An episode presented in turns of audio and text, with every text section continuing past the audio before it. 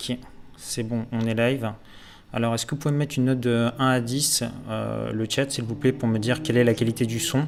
Et pour les personnes qui viennent euh, de rejoindre le live, si vous pouviez copier euh, l'URL de ce live et la, coller dans le chat du précédent live qu'on a dû arrêter pour faire revenir les autres personnes. On a eu un petit bug technique. Je pense que c'est mon logiciel qui, buguait tout simplement, donc je l'ai relancé. Voilà, ça fait partie des aléas du direct. Je suis désolé, mais bon, l'important c'est qu'on soit ensemble euh, ce soir. Ok, donc là je vois du 10 sur 10. Super, ça fait plaisir. Excellent. Parfait pour le son. Le son c'est bon.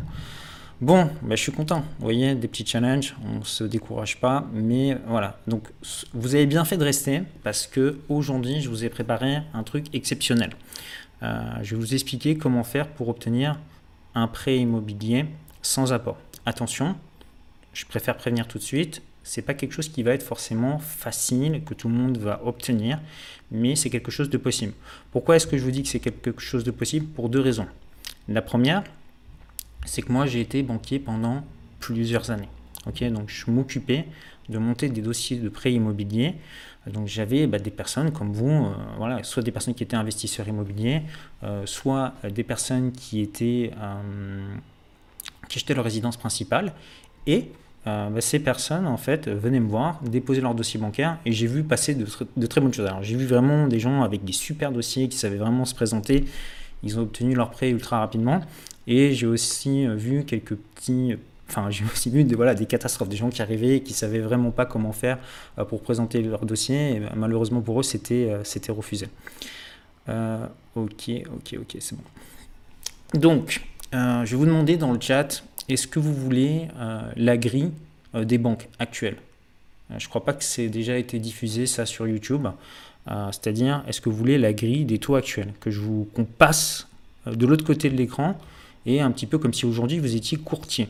Donc c'est-à-dire que vous allez euh, voir comme un courtier quelles sont les banques, quels sont les taux, on va voir combien sont les taux sur 20 ans, combien sont les taux sur 25 ans, combien telle banque demande d'apport, euh, quel profil telle banque ou telle banque recherche, est-ce que ça vous intéresse d'avoir ces infos-là ou pas? Dites-le moi dans le chat. Ok, yes, évidemment, yes, on voit avec plaisir. On veut tout, me dit Joël. Excellent, excellent. Alors, euh, je vais partager euh, mon écran. Je vais vous montrer tout ça. Hop. Alors, là, on n'est plus sur la bonne page du coup. Voilà, c'est ça. Euh, je vais bouger ma tête pour que vous puissiez. Alors, c'est pas le bon truc que j'ai bougé. Voilà, c'est ça que je dois bouger. Donc, je vais bouger ma tête pour que vous puissiez voir. Ok. Donc on est dessus. Donc là, euh, ici, il s'agit euh, de la grille des prêts IMO. Ce qu'il faut savoir, c'est que la grille que vous avez ici, elle va changer. C'est mis à jour euh, régulièrement. moi, quand je travaillais en banque, la grille des taux, elle était remise à jour tous les mois. Donc les taux que vous avez aujourd'hui, là, ne seront pas forcément les mêmes dans un mois. Et pareil, les conditions de prêt que vous voyez ici ne seront pas forcément les mêmes dans un mois. Alors, pourquoi est-ce que c'est intéressant d'avoir ça? Bah, Ça vous permet de voir déjà plusieurs choses. Alors, Ici, euh, je fais un petit disclaimer au cas où j'ai des banques qui regarderaient ça. Euh, voilà, c'est des informations que j'ai eues euh, par mes sources. maintenant, si vous voulez les informations officielles, allez vous adresser aux principales banques parce que bah, c'est possible qu'il y ait eu des petites mises à jour ou des choses qui diffèrent un, petit peu. D'accord? Je ne parle pas, je ne suis pas comment dire, banquier aujourd'hui dans l'une de ces banques, donc vous devez aller les contacter en direct. Mais c'est les informations que j'ai pu euh, obtenir euh, de la part de mes contacts, de la part également de mes élèves qui font des prêts euh, immobiliers, qui me donnent les taux qu'ils ont eu aujourd'hui. Et voilà, j'ai comme ça beaucoup d'informations qui, reviennent. Donc, la première banque qu'on va regarder aujourd'hui, c'est BNP Paribas. Donc on voit que les taux sur 20 ans sont à 1,35, taux sur 25 ans euh, à 1,55. Maintenant, euh, je vous ai mis une croix ici. C'est-à-dire que pour les personnes qui sont investisseurs immobiliers, BNP Paribas n'acceptera pas de vous financer sur 25 ans. Maximum, vous aurez un prêt sur une durée de 20 ans. Alors pourquoi vous allez me dire vous avez ce taux à 1,55 ici? Bah, C'est simplement pour les personnes qui souhaitent acheter leur résidence principale. Alors est-ce que BNP accepte de financer à 110% La réponse est non. Euh, c'est-à-dire que BNP Paribas va vous dire, voilà, si vous voulez euh, obtenir un prêt immobilier chez nous, il faudra mettre de l'apport. Donc si vous achetez dans l'ancien, on va vous demander de mettre 10%. Si vous achetez dans le neuf, on va vous demander de mettre 20% euh, d'apport. D'accord? Alors, une chose qui est intéressante, c'est l'intégration des loyers futurs. Alors ça, c'est quelque chose qui nous intéresse quand on est investisseur immobilier. C'est-à-dire que si vous, allez faire un deal immobilier, admettons que vous touchez 500 euros par mois de loyer, ben, en fait, euh, BNP Paribas va prendre en compte 100% de ses loyers dans euh, le calcul de sa capacité d'endettement. Donc c'est plutôt pas mal, parce que comme vous pouvez le voir, la plupart des autres banques, c'est plutôt autour de 70% euh, ou 80%. Donc c'est plutôt pas mal. Alors, qu'est-ce qu'ils recherche comme profil BNP Paribas? Bon, évidemment, comme toutes les banques, des bons profils. Donc, si vous êtes fonctionnaire en CDI, de très bons revenus, vous avez de l'épargne de côté, vous n'avez pas de crédit en cours, voilà, vous avez des garants, ok, BNP Paribas va vous prendre.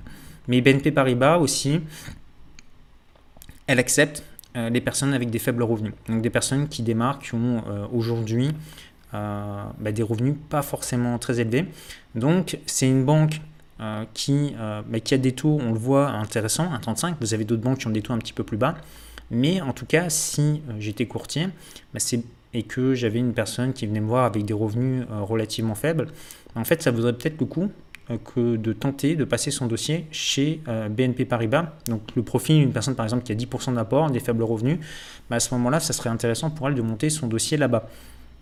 Donc ce qu'il faut savoir, c'est que voilà, tout le monde n'a pas le même dossier, tout le monde n'est pas dans la même configuration, mais euh, c'est intéressant de savoir un petit peu comment pensent les banques. Si vous avez les critères d'admission, bah, derrière c'est plus facile pour vous de vous positionner de l'autre côté. Bon, on a la BRED, donc taux sur 20 ans 1,45, taux euh, sur 25 ans 1,65. Donc pas de possibilité de financement euh, à 110%. Donc euh, ils vont vous demander un apport minimum de 10%. Alors j'en profite pour rebondir sur ce point-là. Est-ce que vous savez pourquoi les banques demandent des apports? En quoi en fait le fait de mettre un apport, ça va intéresser la banque? Je vais regarder en même temps dans le chat si tout est OK. Euh, alors, 10%, euh, on me demande est-ce que sont les frais de notaire? C'est 10% euh, d'apport. Après, ça peut être pour des travaux, ça peut être pour les frais de notaire. Enfin, en tout cas, même si vous achetez votre bien immobilier, ça servira par exemple à payer les frais de notaire, plus un petit apport sur, sur le bien immobilier. Donc, les banques, si elles vous demandent un pourcentage, c'est pour une raison très simple. Admettons que vous achetiez un bien, par exemple, qui vaille 100 000 euros. la banque, qu'est-ce qu'elle va faire? C'est un bien dans l'ancien, donc elle va prendre ce qu'on appelle une inscription privilège prêteur de deniers. Qu'est-ce que c'est que ce nom barbare? Euh, c'est un mot qui veut dire qu'en gros, la banque va prendre une garantie, va prendre ce qu'on appelle une hypothèque. Alors une hypothèque, c'est sur normalement le neuf et, tout ce qui va être construit dans le futur, mais vous connaissez ce mot-là. Mais en réalité, le, mot, le vrai mot, c'est inscription privilège prêteur de deniers. En gros, elle va faire ça, elle va dire, bon voilà, vous achetez un appartement qui vaut 100 000 euros, on vous fait un crédit, si vous remboursez pas votre crédit, on saisit votre appartement. Il est pour nous. Le problème, c'est que voilà, cet appartement, imaginons que vous l'ayez acheté 100 000 euros. La banque vous a prêté 100 000 euros de l'autre côté. ok? Vous arrêtez de rembourser votre crédit au bout d'un mois. La banque va devoir saisir ce bien immobilier. Alors peut-être pas au bout d'un mois, mais au bout de six mois. Mais il se peut qu'entre-temps, ben, la valeur de votre bien immobilier, elle est chutée. Votre bien immobilier, par exemple, il ne vaille plus que 90 000 euros. Et donc la banque, elle va saisir le bien, elle va le vendre euh, aux enchères, elle va le revendre 90 000 euros, mais elle vous avait prêté 100 000. Donc elle a perdu 10 000 euros, plus tous les frais qui sont euh, annexes. Euh, c'est-à-dire que quand il y a ce type de procédure, ça coûte beaucoup, beaucoup d'argent, ça prend du temps, etc. Donc, en vous demandant 10% d'apport, qu'est-ce qu'elle fait la banque? En réalité, vous achetez un bien qui vaut 100 000 euros, mais la banque vous prête 90 000 euros. Donc vous avez mis déjà une partie de votre argent de votre poche. Si demain, vous ne remboursez pas la banque, la banque va mettre en vente le bien sur, euh, aux enchères, elle va le revendre, admettons même qu'elle perde un petit peu d'argent, enfin qu'elle ne le revende pas 100 000 euros, qu'elle le revende 90 000 euros, elle va récupérer ses billes. Ça, lui sert, en fait, le fait de demander de l'apport, ça lui sert à, à, la banque à se protéger en cas de retournement du marché. Et c'est pour ça que vous avez beaucoup de banques qui vont pousser pour que vous mettiez votre apport pour pouvoir se sécuriser au cas où le marché immobilier partirait dans l'autre sens. Donc j'espère que c'est clair. Alors, ici, qu'est-ce qu'on voit? Euh, On voit que la BRED, elle a des taux un petit peu plus élevés, mais il y a une chose qui est intéressante, c'est une question de compromis. Vous n'allez pas avoir la meilleure banque qui va vous prêter de l'argent. Euh, la BRED ici, elle accepte de prêter sur 25 ans. Donc même si le taux est un petit peu plus élevé, pour les investisseurs qui cherchent à faire du cash flow, ça peut vous permettre, le fait d'étaler la mensualité, d'avoir une mensualité plus faible à rembourser et du coup avoir plus de cash flow. Ils vont prendre en compte 70% des loyers et ils acceptent ce type de profil. Alors j'avais déjà présenté euh, une personne qui avait obtenu un prêt immobilier, alors c'était pas chez la Brette, c'était dans une autre banque. Mais voilà, ils acceptent des personnes qui vont être intermittents, euh, des personnes qui sont intérimaires s'ils ont plus de 3 ans d'ancienneté. Donc c'était le cas d'un de mes amis d'enfance qui a acheté 5 euh, appartements. lui, il était entre intermittent et intérimaire, c'est-à-dire qu'il travaillait dans la restauration, il faisait des extras euh, à Monaco, donc il avait plein de petits contrats en fait comme ça journaliers. Et en fait, ce que faisait la banque, c'est qu'elle a regardé ses trois derniers avis d'imposition, elle en a fait une moyenne, et comme elle voyait qu'il avait bah, tout le temps du, boulot régulièrement, bah, en fait la banque a accepté de lui prêter. Alors attention, c'était pas des sommes, il n'a pas emprunté un demi-million d'euros euh, auprès de la banque. Il faisait des petits deals, achetait des studios ou des petits appartements qui divisaient en deux. C'était généralement des deals à moins de 100 000 euros. Voilà, et euh, la BRED va également accepter de prêter aux indépendants. Alors, quand je vous ai mis cette colonne clients acceptés, euh, évidemment, il s'agit des clients acceptés difficiles. Les banques acceptent aussi les, clients, on va dire, standards. CDI, fonctionnaires, euh, si vous êtes militaire par exemple, les banques acceptent, adorent prêter aux militaires. Voilà. la caisse d'épargne maintenant. Alors, la caisse d'épargne, 1,45 sur 20 ans, 1,80 sur 25 ans. Alors, au niveau du financement, euh, la caisse d'épargne, elle accepte de financer à 110%. Alors, il y a des conditions. Euh, ces conditions, c'est d'avoir soit moins de 31 ans. Euh, donc, si vous êtes jeune, si vous êtes primo-accédant, vous avez moins de 31 ans. Et je sais qu'il y en a à peu près 25%, 20-25% des personnes qui regardent ce live qui sont, qui sont dans ce cas-là. la caisse d'épargne acceptera de vous financer sans apport. Maintenant, si vous êtes déjà client caisse d'épargne, la, caisse d'épargne peut accepter de vous financer sans apport. C'est-à-dire vous avez déjà un compte là-bas, vous avez votre carte bancaire, vous avez ça. La caisse d'épargne peut accepter de vous financer sans apport, c'est-à-dire à 110% votre bien immobilier plus euh, les frais de notaire. Et les personnes également qui vont avoir un excellent profil. Donc admettons que vous soyez en CDI, vous soyez en fonctionnaire, vous ayez des gros revenus, euh, voilà, vous avez peut-être déjà acheté votre résidence principale, vous n'avez pas de crédit sur le dos, vous êtes, un bon, vous êtes un bon client et potentiellement la banque se dit ok on va lui faire un prêt mais plus c'est quelqu'un qui a de l'épargne, avec lui on va pouvoir faire euh, du business, il va transférer ses revenus chez nous etc. Ok bah lui on va accepter de lui prêter sans apport. Ils acceptent également les investisseurs sur 25 ans. Donc ça c'est pas nouveau, euh, la caisse d'épargne ça a toujours été une banque euh, qui a suivi les investisseurs. Comment je le sais? Tout simplement parce que j'ai le meilleur ami de mon père qui était directeur d'agence à la caisse d'épargne à l'époque où moi j'étais banquier, donc on a pas mal échangé ensemble. Alors aujourd'hui il est retraité, il travaille plus là-bas. Mais voilà, j'ai pu voir un petit peu comment il travaillait. Et c'est vrai qu'en plus, il regarde les dossiers, il les étudie vraiment en agence. Il y a la responsabilité. Alors, je ne vais pas m'engager pour toutes les caisses d'épargne, hein, parce que c'est aussi régional. Euh, la Caisse d'épargne de france la Caisse d'épargne Côte d'Azur, etc. Mais euh, généralement, les, décisions euh, sur des petits dossiers, elles étaient prises en agence, c'est-à-dire qu'ils avaient un pouvoir de délégation, ça n'avait pas forcément besoin de remonter au siège. Donc des fois, même des dossiers qui étaient un petit peu tendus, si c'était bien présenté, ça pouvait passer. Donc eux, ils intégraient donc 70% des loyers futurs et également ils acceptent donc les intermittents, intérimaires si 3 ans d'ancienneté et les indépendants plus les personnes évidemment normales. Maintenant, si vous ne rentrez pas dans ce cas de figure, euh, bah, ils vont vous demander euh, un apport, euh, j'imagine, de, 10%. Alors, le crédit agricole, sur les taux sur, sur 20 ans, on est à 1,57. Taux sur 25 ans à 90. Bon, ça ne va pas nous intéresser. De toute façon, nous, on est investisseurs, donc on le voit, ils prêtent pas aux investisseurs sur 25 ans. Pas de financement à 110%. L'apport demandé, bon là, ça, ça pique un peu, 15%. intégration des loyers, 70%.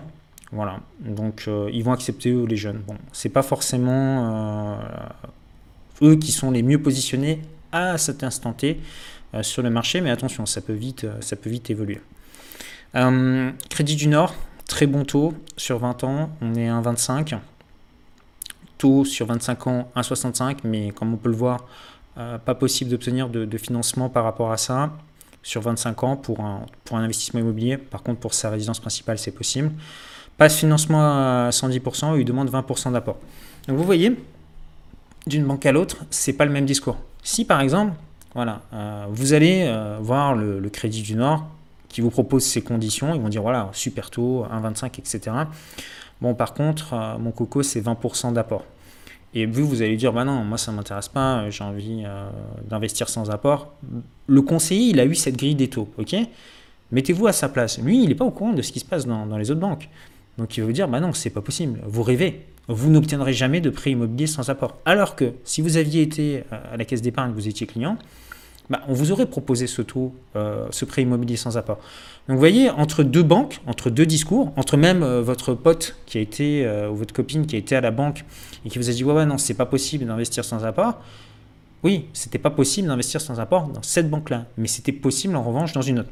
Après, voilà, il y a des moyens de les contourner, hein. même les 10% d'apport Bread, BNP, etc., il y a des petites astuces pour les, pour les contourner.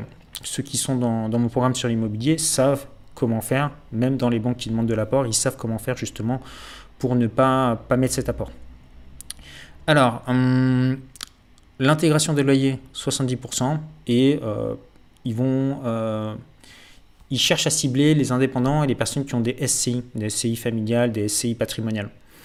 Le crédit mutuel, donc ça c'est une banque que j'aime beaucoup, sur laquelle euh, pas mal de prêts euh, sont passés, que ce soit pour des amis, pour des clients, etc. Donc très très bonne banque. on le voit avec un taux super sur 20 ans, 1,15, taux sur 25 ans, 1,35, magnifique. Financement à 110%, que demande le peuple? Apport demandé, zéro. Bon, ils ne financent pas sur 25 ans, ça va, c'est le seul point, noir. Alors 70% au niveau de l'intégration des loyers. Alors ça dépend, parce que là, en fait, c'est ce que j'ai eu. Mais euh, il y a aussi, je sais qu'ils ont un pourcentage de dossiers qu'ils peuvent faire passer en agence, c'est-à-dire qu'ils ont une délégation d'agence. Qu'est-ce que ça veut dire? En gros, euh, des fois le directeur, même si ça dépasse, etc., il, vous fait passer le, dossier. Donc il faut avoir une bonne relation, montrer que vous êtes quelqu'un de sérieux. Euh, mais si vous êtes un investisseur chevronné, que vous avez bien préparé vos dossiers, voilà, ça ne devrait pas poser de problème. Donc ils prêtent au CDD un an d'ancienneté aux Français non résidents, donc pour bah, par exemple les gens qui sont comme moi, qui aujourd'hui vivent à l'étranger, qui souhaitent toujours emprunter pour acheter euh, en France. Bon, en revanche, euh, voilà, quand vous êtes euh, non résident et que vous voulez investir en France, on vous demandera de l'apport. Hein. Le sans apport n'existe pas. Non résident, généralement c'est 20% d'apport plus un de vos biens en hypothèque pour qu'on accepte de vous prêter de l'argent. Voilà, et ici également les agriculteurs. Alors HSBC, taux à 1,20 sur 20 ans, 1,65 sur 25 ans, pas de financement à 110%, 20% d'apport. Bon, je suis pas étonné. Euh, ils prennent 80% des loyers. Ils acceptent les non-résidents. SCI, c'est un petit peu dû au positionnement de la banque. HSBC, c'est une banque internationale. Ils ont des agences un petit peu partout dans le monde. Euh, j'ai un de mes amis qui bosse là-bas, qui est conseiller en gestion de patrimoine. Euh, c'est une banque de qui est compliqué en termes de paperasse. Ça peut paraître comme ça, ultra moderne, etc. Mais ce qui m'expliquait, c'est qu'en fait, ils ont le même logiciel, euh, que ce soit HSBC euh, France, HSBC euh, Hong Kong, HSBC Singapour, etc. Du coup, ils sont un petit peu en retard par rapport à d'autres banques qui ont des logiciels beaucoup plus modernes. Et donc mon ami qui, bosse là-bas m'expliquait que voilà, quand il devait monter des plafonds de cartes, il devait imprimer une tonne de documents, c'était extrêmement long, chaque opération prenait beaucoup de temps pose également beaucoup de questions. Il y a ce qu'on appelle beaucoup de KYC, Know Your Customer. Donc HSBC, c'est une banque qui va vous demander beaucoup de... Je ne connais pas le terme en français, compliance bancaire, si vous pouvez traduire dans le chat, euh, qui va vous demander beaucoup de paperasse, beaucoup de vérifications. Donc euh, généralement, je sais que c'est assez dur euh, d'obtenir des prêts chez eux, sachant qu'en plus, ils cherchent à taper une clientèle premium, donc des gens qui vont déjà avoir des revenus peut-être plus de 5000 euros par mois net, ou des gens qui ont déjà un très gros euh, patrimoine, donc ils sont positionnés sur ce segment. C'est pour ça qu'ils cherchent à tabler les non-résidents, ceux qui sont partis parce qu'ils payaient trop d'impôts, ok, et ceux qui ont des SCI, bon, généralement, euh, qui ont déjà un petit peu de patrimoine euh, immobilier. on a ING, bon, qui est une banque en ligne, plutôt pas mal les banques en ligne parce que ils vont pas vous faire payer de, frais de dossier, euh, ils n'ont pas de coûts en fait, contrairement à des agences classiques, ce qui fait que quand on n'a pas d'agence à payer, on n'a pas de conseiller sur place à payer, etc., bah, ça fait des économies d'échelle et euh, bah, ces coûts en fait sont répercutés euh, par la suite sur les produits que vous vendez la banque, ce qui fait qu'ils ont besoin de marger. Enfin, ils peuvent vous vendre les produits moins chers tout en margeant autant que les autres banques. En revanche, bah, vous devez faire tout vous-même, c'est-à-dire que vous devez vous connecter sur le site internet, envoyer tous vos dossiers, vous gérez ça par téléphone. Donc on vous prend moins par la main, c'est déjà pour les personnes qui sont un petit peu plus aguerries. Bon, là, clairement, qu'est-ce qu'on voit? Ils attaquent avec le taux, 1,14, ils cherchent à se positionner agressif par rapport aux autres banques. Sur 25 ans, on a un 1,74. Euh, ils financent, mais euh, ils pénalisent parce que voilà, ils partent du principe que sur 25 ans, c'est un profil plus risqué. Ils vont vous demander 10% euh, d'apport, donc pas de financement à 110%. Pour l'instant, ça peut évoluer dans le futur. Ce qu'il faut bien comprendre, c'est pas parce que vous avez lu à un moment donné que certaines banques ne finançaient plus à 110% que ça ne sera pas le cas dans le futur. Ce qui se passe, c'est qu'aujourd'hui, on est dans un contexte assez particulier, contexte de crise, donc les banques ont souffert, pourquoi? Parce qu'elles euh, ont plusieurs entreprises qui ont leur compte là-bas, qui ont des crédits. Et vous savez qu'aujourd'hui, bah, avec les confinements, etc., vous avez des entreprises qui ont du mal à, rembourser, à payer euh, ce qu'elles doivent. Et donc, euh, à qui elles le doivent? Souvent aux banques. Et donc, si elles ne remboursent pas les banques, les banques sont impactées dans leur bilan.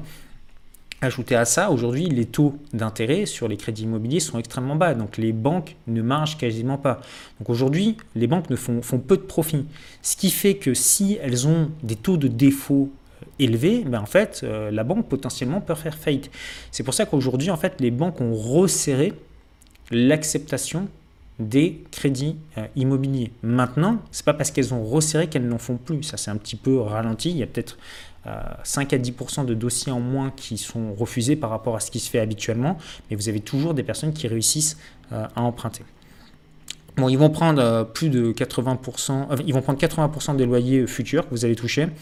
Et euh, voilà, ils ciblent aussi les moins de 36 ans, ce qui paraît logique. Banque en ligne, voilà, ils vont pas faire un prêt à, à, mamie Ginette qui a 85 ans. Je ne pense pas qu'elle sache se servir d'un smartphone ou d'un ordinateur, ou peut-être que si, hein, peut-être qu'elle s'est mise à la technologie.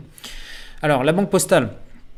Donc, la banque postale, euh, souvent euh, décriée, hein. euh, je dirais un petit peu à tort parce que, en fait, la banque postale, ils sont extrêmement bons sur les crédits IMO. C'est-à-dire que pendant très longtemps, ce sont eux qui ont eu les meilleurs taux, les meilleures conditions. Et en fait, ils se sont positionnés sur ça, c'est-à-dire que leur but, c'était de recruter un max de nouveaux clients. Alors, ils avaient beaucoup de clients à l'époque euh, de tout ce qui était les livrets A et les caisses d'épargne pareil, parce que c'était les seuls qui proposaient ça. Mais après, quand les livrets A se sont ouverts un petit peu à toutes les banques, ben, les gens ont commencé un peu à se dispatcher et donc ils ont cherché à reconquérir une nouvelle cible de clientèle, dont des personnes jeunes, dont des personnes cadres, dynamiques. Donc, ils ont fait un gros effort pour se moderniser, pour faire tout ce qui était euh, contrat en ligne, etc. Donc, ils ont pas mal avancé de ce côté-là, même si c'est pas, euh, si c'est pas non plus parfait. Donc, taux sur 20 ans, 1,60. Maintenant, euh, ce que je peux vous dire, c'est par exemple si. Ça, c'est le taux affiché, ok 1,60. Maintenant, si vous arrivez à la banque postale et que vous leur dites, voilà, chez NG, on me fait 1,14, euh, bah en fait, euh, ce taux de 1,60, il va baisser. En fait, il faut que vous mettiez les banques en concurrence. Si euh, vous mettez, en fait, pour qu'une banque puisse euh, vous baisser son taux, il faut qu'elle puisse demander une dérogation au niveau de son siège. Et là, c'est ce qui se passerait en l'occurrence. 1,60, ils sont relativement chers. Je pense que c'est un taux qu'ils ont mis de façade. Maintenant, derrière, si, si vous montrez qu'ailleurs, vous avez un taux plus intéressant, je pense qu'ils s'aligneront et qu'ils pourront vous baisser le taux. 1,95 sur 25 ans ils acceptent de financer à 110%. Et ce, depuis le début. C'est-à-dire qu'ils n'ont jamais arrêté de financer à 110% euh, pour les personnes de moins de 36 ans. Donc vous voyez, euh, alors vous allez me dire, c'est pas tout le monde, ça concerne pas tout le monde. Oui, mais ça concerne déjà pas mal de monde. C'est-à-dire qu'il y a, allez, peut-être 35% des personnes qui regardent ce live qui ont aujourd'hui moins de 36 ans. Sinon, ils vont demander 10% d'apport. Alors, ce qu'il faut savoir, c'est que ça se négocie aussi. C'est-à-dire que là, je vous ai mis les taux, 10%. Si vous arrivez et que vous mettez 5, euh, euh, ça peut se négocier, c'est pas forcément 10%. Et en soi, mettre de l'apport, c'est pas non plus la fin du monde. Si vous faites un deal immobilier, je sais pas, par exemple 100 000 euros, ça vous fait 10 000 euros. Allez, admettons que vous arriviez à négocier, à mettre que 5% d'apport, vous mettez 5 000 euros. Voilà, vous passez pas à côté de votre, votre deal immobilier. Maintenant, il existe des petites techniques. Euh, vous n'avez pas l'apport. Vous savez ce qu'ils faisaient, les clients, quand ils venaient, moi, qu'ils n'avaient pas d'apport Bon, je l'apprenais après, hein, mais euh, ou alors il me le disait. Il me dit bon bah ok, j'ai pas l'apport. Il faisait un crédit à la consommation dans une autre banque. Il prenait euh, les 10 000 euros, il les mettait euh, sur leur compte courant et voilà, ils déclaraient pas le crédit et derrière ils avaient leurs 10% d'apport. Ok, et par la suite, bah, les prêts crédit conso sont remboursables sans pénalité par anticipation. Donc il y a des techniques pour un petit peu faire ça. Par contre, niveau intégration des loyers, frileux, 50% la banque postale. Mais voilà, ils acceptent les moins de 36 ans. Donc si vous êtes dans ce cas de figure, euh, voilà, vous êtes jeune, caisse d'épargne, banque postale, c'est plutôt pas mal pour vous si vous avez un bon dossier, euh, caisse d'épargne. Ok? Euh, le LCL, donc banque que je connais bien aussi, assez efficace, conseillers qui sont généralement réactifs. Voilà, vous allez avoir un bon, un bon service là-bas. Ils font des taux sur 20 ans à 1,55, taux sur 25 ans à 1,96. Pas de financement à 110%, ils vont vous demander 10%, euh, 10 euh, d'apport. Alors ce qu'il faut savoir, c'est que le LCL et le Crédit Agricole, c'est le même groupe. Donc euh, du coup, ils ont quasiment les mêmes taux, hein, 1,57, 1,55, 1,90, 1,96. Voilà. Et ils utilisent le même organisme de, garantie. Je le dis pour les personnes qui veulent des fois passer deux dossiers en même temps. Allez pas les passer en même temps au Crédit Agricole et au LCL, c'est les mêmes groupes, donc ils vont être au courant. Euh, par contre, si vous passez, je sais pas, un dossier au LCL et un dossier à la banque postale, bah, ils ne le sauront pas. Vous achetez deux biens immobiliers en même temps, ils ne seront pas forcément euh, au courant. Après, normalement, vous devez tout dire, tout déclarer. Euh, voilà, je vous incite à, ne rien faire de, qui pourrait vous mettre dans, dans l'illégalité. Mais voilà, sachez que c'est des choses que j'ai déjà observées dans ma carrière de banquier. Vous m'avez compris. pas de financement sur 25 ans. Par contre, ils prennent 80% de loyer. Donc, on voit en fait les banques qui vous proposent 80% sur, l'intégration de vos loyers. On voit que ce sont des banques qui ont l'habitude de travailler avec des investisseurs immobiliers. C'est-à-dire que quand vous leur présentez ce projet, euh, c'est pas, euh, voilà, ils trouvent pas ça bizarre hein, que vous fassiez un investissement locatif, ils ont l'habitude. Et pareil, euh, ils cherchent à cibler généralement les moins de 36 ans. Il me semble que pendant longtemps, LCL prêtait également sans apport. Société Générale, donc là, super taux, 1,05. Donc là, il s'agit peut-être d'une opération commerciale, c'est pas sûr que ça reste comme ça pendant, pendant longtemps. Euh, ils financent aussi les investisseurs, on le voit sur 25 ans, donc ça c'est plutôt cool. Ils vont vous demander 10% d'apport, 80% au niveau de l'intégration des loyers. Ils acceptent de financer notamment les intérimaires.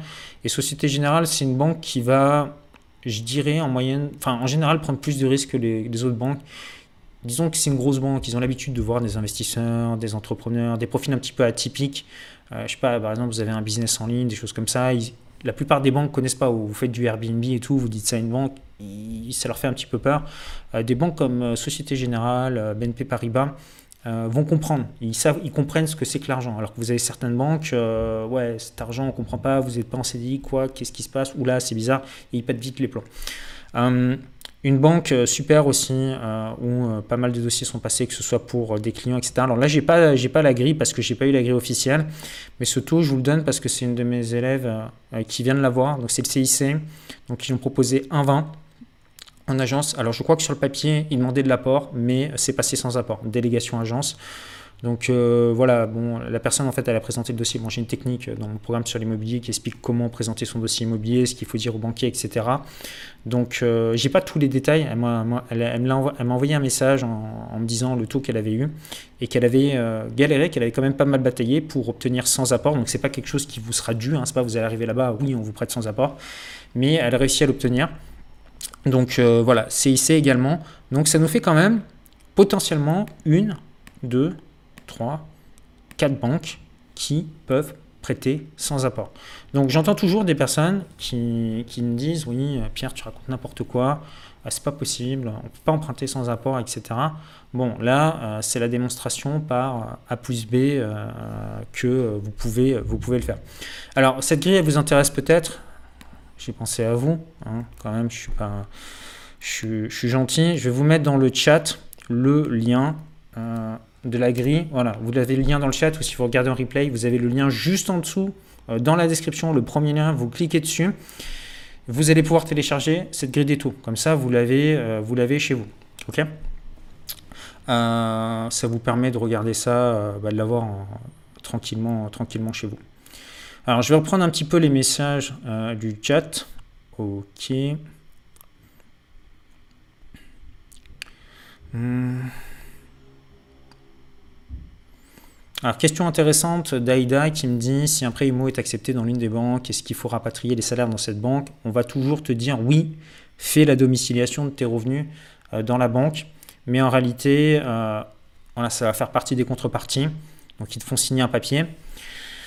après, c'est un peu considéré comme une clause abusive, ce qui veut dire que voilà, si tu le fais pas par la suite, ils peuvent te dire potentiellement on va te remonter le taux. Bon, je te le dis, l'expérience, ça n'est jamais arrivé.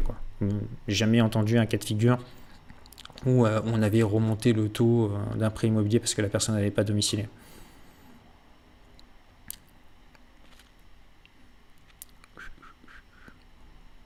Dites-moi dans le chat si vous avez réussi à obtenir des, prêts euh, sans apport, quel taux, ça m'intéresse. ça m'intéresse un petit peu d'avoir également vos retours d'expérience parce que je pense qu'il doit y avoir pas mal de personnes qui, bah, qui, sont dans ce cas-là, qui ont réussi aussi à obtenir des prêts sans apport. Et puis bah, si vous appréciez le contenu, euh, profitez-en pour mettre un petit like. On est 553 euh, en direct et on est à 74 likes. Donc euh, éclatez-moi la barre des likes s'il vous plaît.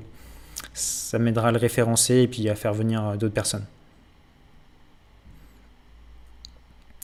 Alors, Mandin qui dit, par contre, dans ton tableau, à quel moment on parle de mode de calcul d'endettement, et franchement, c'est la base.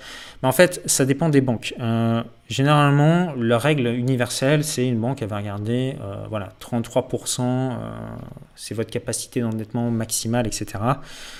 Ça, c'est la règle, et c'est la règle qui tend à se, mettre en place un petit peu au niveau de, de toutes les banques. C'est-à-dire qu'aujourd'hui, vous avez de plus en plus de banques qui freinent des cas de fer pour prêter aux investisseurs immobiliers. Maintenant, il y a la possibilité, lorsque vous passez par des agences qui ont un pouvoir de délégation, de contourner ces règles. Ce qui se passe, c'est que euh, ils ont un pourcentage de dossiers qui vont faire, pouvoir faire passer euh, hors critères. Peut-être 20% des dossiers, peut-être 30% des dossiers. Donc si vous avez un bon profil, vous êtes investisseur immobilier, et moi je le vois, j'ai encore un, un, de mes amis que j'aide à investir dans l'immobilier depuis maintenant 3 ans, donc il en est à son cinquième bien immobilier il est entrepreneur. Euh, je crois que ça fait 4 ans qu'il a sa boîte. Donc c'est pas quelqu'un euh, qui est salarié. Il a, sa boîte, il a une, une EURL, il se paye un petit salaire. Et euh, il a une bonne relation avec sa conseillère, il connaît le directeur d'agence et quand il présente ses dossiers, la banque continue de le financer. Pourquoi? Parce qu'il voit que tous les projets immobiliers qu'il a fait auparavant, rapport du cash flow, les crédits sont remboursés, il y a beaucoup de trésorerie de côté, il voit que c'est une affaire qui roule, et donc il passe au-delà de cette règle des 33% euh, d'endettement. Alors, euh, je vois qu'il y a certaines personnes qui veulent se rencontrer, qui veulent euh, prendre contact. ce que vous pouvez faire, si vous souhaitez vous rencontrer, j'ai un canal Telegram en fait, dans lequel en plus il y a... Hum, je vais vous mettre le lien dans le chat, ou vous le retrouvez également dans la description. Euh, de, du live. Voilà, ça vous le tapez dans votre navigateur ou sinon vous tapez. Attendez, est-ce que je l'ai bien tapé? Ouais. Sinon vous tapez Pierre Ollier tout attaché, sans espace dans Telegram, vous allez, vous allez me retrouver. Et là-dessus, vous avez des groupes, vous allez pouvoir discuter entre vous. D'ailleurs, euh, la grille des taux, ça fait une semaine que je l'ai partagé sur Telegram, donc quand vous suivez pas ça, ben, vous perdez en fait des infos. Quoi. Vous arrivez un petit peu plus tard. Quoi.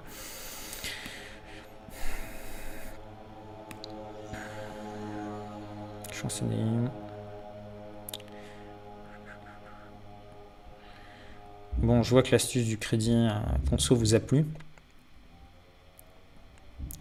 Alors, euh, quelle est la banque que je vous conseille du coup? Euh, ben, En fait, euh, moi ce que je vous recommande, c'est de présenter toujours votre dossier dans plusieurs banques. Ne misez pas tout sur une banque ou ne misez pas tout sur un courtier. ça, c'est un petit peu une erreur de débutant. la personne qui va voir un courtier et dit voilà, allez voir pour moi différentes banques, ok, et euh, bah, des fois, le courtier, il les rappelle jamais et, il se retrouve en dernière minute. Ah, j'ai pas, mon prêt immobilier. Ils viennent frapper à ma porte le samedi matin parce que bah, le samedi matin, généralement, c'est le seul moment où ils bossent pas. Et euh, voilà, il en reste 15 jours avant la signature de l'acte authentique. Et généralement, bah, ils se font allumer après sur, euh, sur les conditions qu'ils ont sur leur prêt immobilier parce que là, ils regardent plus le taux, c'est est-ce que je peux l'obtenir ou pas. Donc voilà. Hmm.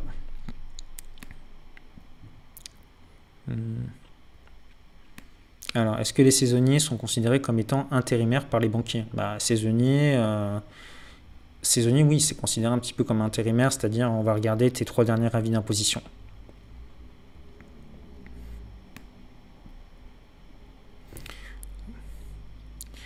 Alors, est-ce que Boursorama est viable pour l'immobilier? Bah, Boursorama, ça dépend des périodes. Des fois, ils sont positionnés en mode agressif. C'est-à-dire qu'ils vont faire de, super taux, pas de frais de dossier, etc. Voilà. Après, ça dépend. Ça dépend des moments. Il faut tester plusieurs banques. Comme je vous dis, en fait, les banques, ce qu'il faut comprendre, c'est que le crédit immobilier, c'est un produit d'appel. C'est un petit peu comme quand vous passez devant un, magasin et vous voyez le truc là, moins 30%, moins 50%. Vous rentrez dans le truc pour. Mais en fait, après, dans le magasin, c'est pas forcément le truc qui est soldé à moins 50% que vous allez acheter. voyez, c'est juste pour attirer, et le but en fait des crédits immobiliers, c'est d'attirer, de, rentrer de nouveaux clients.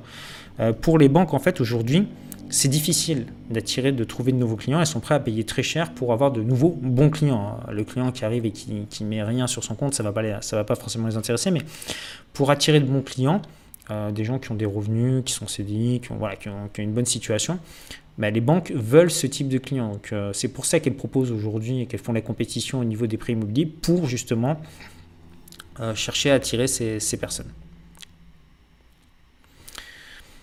Donc, Mel qui me dit deux prêts sans apport à la Banque Populaire du Nord. Voilà. Donc, euh,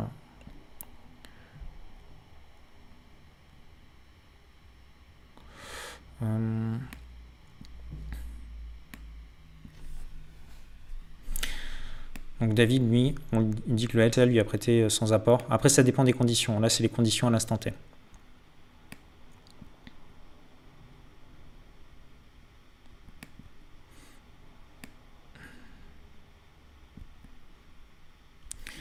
Alors, euh, Loïc me demande qu'est-ce que je pense de la banque patrimoniale privée Mileis pour revendre un bien que je dispose en nom propre sur lequel je n'ai plus d'encours à ma SCI afin de générer de la liquidité. Bah, en fait, si tu vends ton bien immobilier, je comprends pas trop ta question. Il faut que tu le vendes. Bah, tu t'en occupes tout seul. Maintenant, Mileis, euh, c'était Barclays auparavant. C'est devenu Mileis maintenant. Donc, je connais pas. Je connaissais bien Barclays, mais Mileis, je sais pas ce que ça donne. Ok, bon, on va passer à autre chose. Euh, je vais vous parler un petit peu du critère d'acceptation des banques, parce que là, on a vu la grille des taux. Ok, c'est sympa, euh, c'est gentil. Mais euh, nous, ce qu'on veut, c'est savoir qu'est-ce qu'on raconte à son banquier. Donc les critères des banques. Qu'est-ce qu'ils vont regarder les banques quand Qu'est-ce que va regarder un banquier? Donc la première chose que va regarder votre banquier, première question qu'il va vous poser, combien est-ce que vous gagnez? Vous, votre épouse, etc. En gros, combien, combien est-ce que vous gagnez? Ensuite, la deuxième question qu'il va vous poser, parce que si vous dites, voilà, je gagne 3000, 4000, il va vous demander, ok, mais est-ce que vous avez des revenus réguliers? Est-ce que vous êtes en CDI euh, Est-ce que vous avez une entreprise qui existe depuis plusieurs années? Vous payez en dividende, etc. Donc, soit il va vous demander vos bulletins de salaire, soit il va vous demander vos derniers avis d'imposition, soit il va vous demander vos, vos dernières liasses fiscales si vous êtes entrepreneur, extrait de cabis, etc. Donc là, les revenus, c'est ce qui va compter, je dirais, le plus. Parce que si vous avez de très gros revenus, même si vous avez des crédits à côté, euh, il existe, bah, vous avez un, différentiel entre ce que vous gagnez euh, tous les mois et ce que vous remboursez euh, chaque mois. La troisième chose qu'un banquier va regarder, c'est si vous avez des crédits en cours. Alors ça, généralement, si vous avez des crédits à la consommation, des trucs comme ça, crédit voiture, crédit pour acheter la cuisine, pire, crédit revolving, ils n'aiment pas du tout c'est vraiment, euh, c'est quasiment éliminatoire.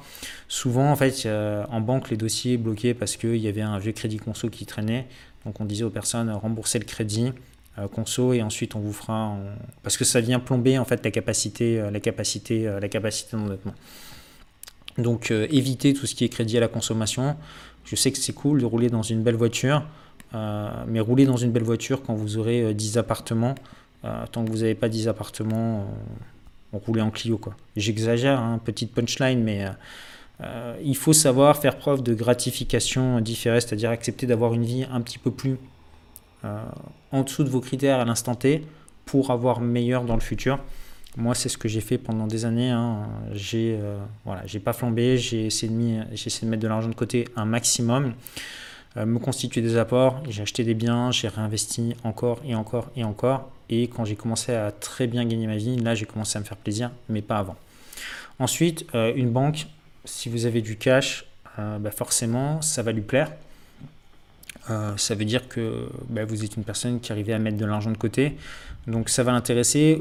Également, euh, ça va potentiellement l'intéresser si vous mettez de l'apport. Comme je vous ai expliqué, quand vous mettez de l'apport pour une banque, ça lui fait un crédit beaucoup moins risqué. Donc il y a, des grilles de notation pour les crédits euh, A, A, A-, B+, B, B-, etc.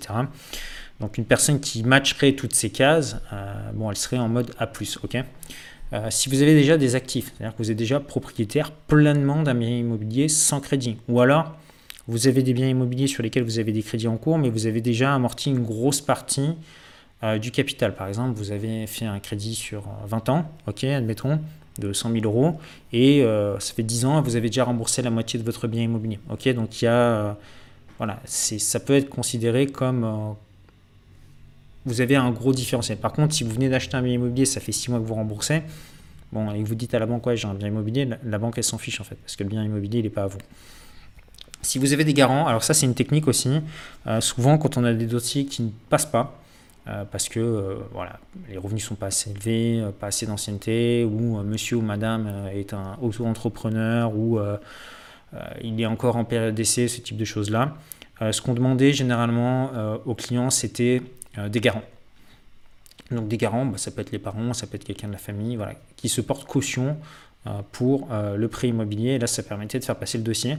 Donc ça, ça répond souvent à la question aux personnes qui se disent, ouais, comment est-ce que je peux faire pour obtenir euh, un prêt immobilier alors que j'ai des revenus pas terribles? Bah, Potentiellement prendre des garants qui vont s'engager à rembourser le prêt immobilier si jamais vous faites défaut.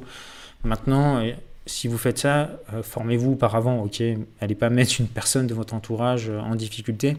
Mais en général, si vous savez bien investir, vous achetez un bien immobilier, vous générez du cash flow avec, euh, voilà, euh, vous utilisez des techniques pour mettre un maximum de trésorerie de côté, ce qui fait que même si à un moment donné, vous n'avez pas de locataire et vous arrive quelque chose, vous avez de la trésorerie. Hein. je vous renvoie euh, sur mes vidéos sur comment faire pour se mettre un fonds de sécurité de côté, comment gérer son compte bancaire.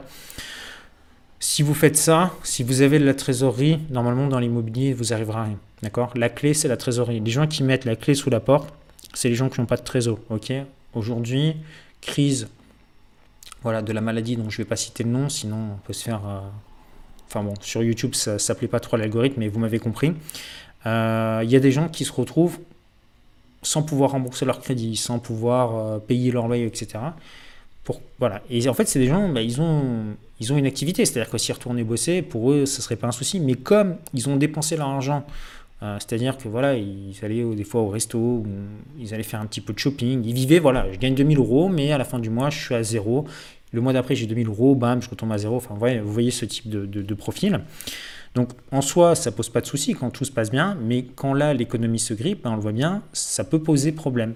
Et ces personnes, en fait, elles se retrouvent en difficulté aujourd'hui, non pas parce qu'elles manquent de compétences, non pas parce qu'elles sont bêtes ou idiotes ou je sais pas quoi, simplement parce qu'elles n'ont pas de liquidité. Et euh, même des, gens qui ont des business profitables, s'ils ne peuvent pas à un moment donné payer par manque de trésorerie, l'entreprise peut faire faillite. Donc la liquidité, c'est vraiment euh, important. Autre critère que va prendre en compte votre banquier, c'est la simplicité de votre dossier. Donc, simplicité, euh, j'aimerais rajouter, j'aimerais rajouter également, alors je vais le noter ici, votre savoir-être. Votre savoir-être, alors. Votre savoir-être, c'est votre façon de vous présenter, la façon d'être poli, d'être sûr de vous, d'être bien habillé, euh, d'arriver, enfin, de présenter, de faire bonne impression, ok?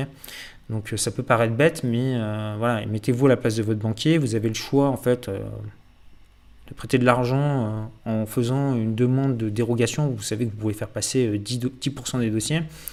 Deux personnes qui ont un dossier équivalent, mais vous avez une des personnes qui est sympa, qui présente bien, qui a l'air sûr d'elle, etc ou une autre euh, bah, qui n'est pas forcément très sympathique avec vous, qui est arrogante, euh, qui vous parle mal, etc., qu'en plus vous allez derrière récupérer dans vos portefeuilles, à qui vous faites passer le dossier, bah, plutôt la personne qui est plutôt sympathique. Donc le savoir-être est important.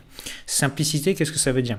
C'est à vous de faire le job. Euh, votre banquier n'est pas là pour vous dire les pièces que vous devez amener, etc. Alors il va vous donner la liste des pièces vous pouvez y aller sur un premier entretien, il vous en tiendra pas rigueur, vous, vous demandez qu'il vous calcule votre capacité d'endettement maximale en fonction de votre situation et la liste des pièces pour, pour vous constituer un dossier. Mais ensuite, là, profitez-en. Euh, si aujourd'hui euh, vous êtes confiné, vous êtes bloqué chez vous, préparez-en. Profitez-en pour préparer votre dossier de prêt immobilier. Ça demande à peu près euh, voilà, une après-midi de boulot. Je sais que c'est un petit peu fastidieux, je sais que c'est pas forcément ce qu'on préfère faire, mais partie du principe que si vous savez monter un bon dossier de prêt, vous obtiendrez des financements. Et si vous savez obtenir des financements, vous pourrez acheter de l'immobilier. La clé de l'immobilier, oui, elle est dans le cash flow, etc. Mais la clé de l'immobilier, je vous le dis, le goulant d'étranglement, c'est d'obtenir le prêt immobilier. Si vous n'obtenez pas de crédit, vous n'avez pas d'appartement. Et si vous n'avez pas d'appartement, vous n'avez pas de cash flow. Donc il faut savoir convaincre les banques de vous prêter de l'argent. C'est vraiment important. C'est vraiment ce qui va faire la différence entre les personnes qui vont réussir sur le long terme sur l'immobilier et les autres. Ok, donc préparez vos dossiers. Quand vous les présentez, vous les présentez euh, de façon efficace dans des, dans des pochettes couleurs. Vous faites déjà euh, les photocopies. Vous arrivez, tout est clean. Vous avez une pochette bleue, je sais pas, pour euh, tout ce qui est carte d'identité, passeport. Une autre pochette rouge dans laquelle vous avez tous vos relevés de compte bancaire. Une pochette jaune dans laquelle vous avez tous vos tableaux d'amortissement. Une autre pochette dans laquelle vous avez vos avis d'imposition. Vous écrivez avec une étiquette, avis d'imposition, etc. Ce qui fait qu'il a un dossier qui est déjà classé. Donc pour lui, c'est ultra rapide à saisir. Ce qu'il faut comprendre, c'est que les conseillers, ils ont bon pas en ce moment, mais en général 20-25 rendez-vous par semaine. Si vous lui présentez un dossier mais qu'il manque une pièce, bah, après il va oublier. Lui, tant qu'il n'a pas tout, il ne peut pas valider votre dossier et ça ne peut pas aller plus loin. Donc c'est important d'arriver avec des dossiers qui soient complets dès le début. Donc soyez euh, vigilants par rapport, par rapport à ça. Alors, un, site qui est pas mal, euh, si vous voulez vous faire la main, c'est euh, le site Meilleur Taux. Donc, ils ont, ils ont une calculette pour calculer un petit peu, bah, pour calculer par exemple votre capacité d'emprunt, voilà, on peut cliquer ici. On va dire qu'on gagne 2000 euros par mois seul, ok, sur 12 mois. Voilà, ils vous disent que vous pouvez emprunter 135 133 955 euros euh, sur 20 ans. Là, vous allez me dire, ouais, mais Pierre, tu es gentil, moi je suis locataire, t'as pas ajouté, pas ajouté de charge euh, comme quoi j'avais un loyer. C'est là la technique. C'est là la technique. Pourquoi est-ce que je vous dis toujours qu'il faut rester locataire lorsque vous êtes investisseur immobilier? Admettons qu'aujourd'hui, voilà, vous n'ayez aucun bien immobilier, vous êtes locataire. Vous avez 2000 euros par mois. Qu'est-ce que vous allez dire à votre banquier pour faire votre premier prêt immobilier? Vous achetez un bien, qu'est-ce que vous lui dites à votre banquier? Je fais un investissement locatif? Bah, Si vous dites ça à votre banquier, et qu'admettons aujourd'hui, vous avez un loyer, d'accord? On va prendre un loyer, je ne sais pas, de 700 euros par mois. Vous dites ça à votre banquier, donc je reste... Euh, je, je suis locataire, ok? Je vais faire un investissement locatif. Vous ajoutez cette charge. Ok. Bon, ben maintenant vous pouvez emprunter zéro. Pas terrible hein, d'avoir dit euh, à votre banquier que vous alliez faire un investissement locatif. Ok Parce que là, on le voit, ben, vous avez 2000 euros par mois, vous avez 700 euros de loyer. Ok, votre banquier vous prête zéro. Maintenant, qu'est-ce qu'on fait, nous, les, investisseurs immobiliers? Et même, c'est ce que je faisais en banque quand on faisait passer les, dossiers. Ne hein. croyez pas que les banquiers sont, naïfs. Hein vous gagnez 2000 euros par mois. Vous dites, vous dites que vous avez 700, 700, euh, euros de, 700 euros de loyer. ok? On l'a vu, normalement votre capacité d'emprunt passe à zéro. Mais sauf qu'en fait, votre banquier, vous n'allez pas dire que vous faites un investissement négatif, vous allez dire à votre banquier que vous achetez votre résidence principale. Ce qui veut dire que votre loyer qui était là, là euh, votre loyer de 700 euros là, qui vous voilà, ce loyer de 700 euros qui faisait que vous en pouviez emprunter zéro, qu'est-ce qui se passe maintenant? Ben, Votre loyer, vous ne l'avez plus. Vous achetez votre résidence principale, vous allez y vivre, donc vous ne payez plus de loyer. Donc du coup, maintenant, on peut vous prêter 133 955 euros. Vous comprenez? Donc pourquoi est-ce qu'on reste locataire? Parce qu'on peut emprunter de l'argent. C'est quand même euh, simple à comprendre. Pourtant, ça fait des années que je le répète. Euh, là, j'espère que c'est clair que je ne vais pas le répéter encore, encore une fois. Ça fait des années que je le répète et j'ai encore des gens qui me disent non, mais n'importe quoi, machin, euh, faut acheter sa résidence principale. Bah, si vous avez acheté votre résidence principale, hein, on va faire le test, ok? Vous avez acheté votre résidence principale, ok? Euh, Vous avez, euh, par exemple, voilà, un prêt immo. Votre prêt immobilier, allez, on va dire, on va être gentil, vous remboursez 650 euros par mois. Bon, bah, votre banque, maintenant, elle peut vous prêter 2030 euros pour faire un investissement. Ok? Pas super. Alors vous allez me dire, ouais, mais c'est la même chose si tu fais un prêt immobilier pour acheter un bien immobilier, euh, le banquier va me prêter que par exemple 2030 euros par mois. Non. Non, parce que en fait, euh, vous achetez des biens qui s'autofinancent, même qui génèrent du cash flow. Et euh, si vous achetez des biens immobiliers, vous êtes capable de prouver à votre banque que vous encaissez des loyers, vous avez un historique, vous avez certaines banques, notamment pour ne pas les citer, CIC, Crédit Mutuel, etc., qui euh, vont examiner votre dossier et qui peuvent le faire passer potentiellement en dérogation et ne pas comptabiliser les 33% d'endettement, c'est-à-dire qu'ils vont dire opération blanche. on vous finance sur, on, accepte de vous en financer un deuxième. Ok? Maintenant, ce qu'il faut bien comprendre, c'est que s'ils acceptent de vous faire passer un dossier en dérogation, les banquiers, c'est pas des bisounours. Ils vont vous demander des contreparties. Alors là, il y en a certains qui sont des fois choqués. Euh, c'est-à-dire que, euh, ouais, ok, vous avez déjà deux crédits en cours, bon, ben, on peut vous faire le prêt. Et, la personne, en fait, elle veut un prêt sec. Mais vous le voyez, les banques ne gagnent pas d'argent sur, euh, sur les prêts immobiliers. Donc il faut bien qu'elles en gagnent quelque part. Donc qu'est-ce qu'elle va vous demander, la banque? Elle va dire, bon, bah, je sais pas, vous avez une assurance voiture, est-ce que vous voulez pas la répatrier chez nous? Est-ce que vous voulez pas prendre une carte bancaire chez nous? Est-ce que vous voulez pas prendre votre assurance habitation chez nous? Et là, vous lui dites quoi, la banque? Non, écoute, euh, ça va me faire payer 50 euros de plus par mois. Non, non, je prends pas, fais-moi un prêt sec. Bah, la banque, elle va vous refuser le crédit. Elle vous demande des contreparties, donc il faut savoir être un petit peu malin, des fois peut-être perdre 50 euros d'un côté, obtenir le crédit. Puis si par la suite euh, les services ne vous conviennent pas, vous pouvez toujours les résilier, les services par la suite. Hein faut être un petit peu euh, malin. Bon, maintenant, si vous obtenez le crédit, vous faites les, contrats, vous obtenez le prêt, vous résiliez tout, et puis vous revenez six mois plus tard pour obtenir un, prêt je pense que là, ils vont pas vous accueillir. Euh, voilà. Donc, euh, vous pourrez aller voir une autre banque éventuellement. Mais vous voyez, c'est le problème des gens, des gens euh, qui ne sont pas formés, bah, c'est qu'ils répètent comme des perroquets un petit peu ce que leur a dit leur tante, leur oncle ou ce qu'ils ont entendu, je ne sais pas, sur les médias, je ne sais plus comment ça s'appelle, complotistes ou des trucs comme ça. alors qu'en réalité, c'est des maths, quoi. C'est de la logique pure et simple. Il faut savoir un petit peu, un petit peu un petit peu naviguer, mais pour ça, il vous faut des, bases.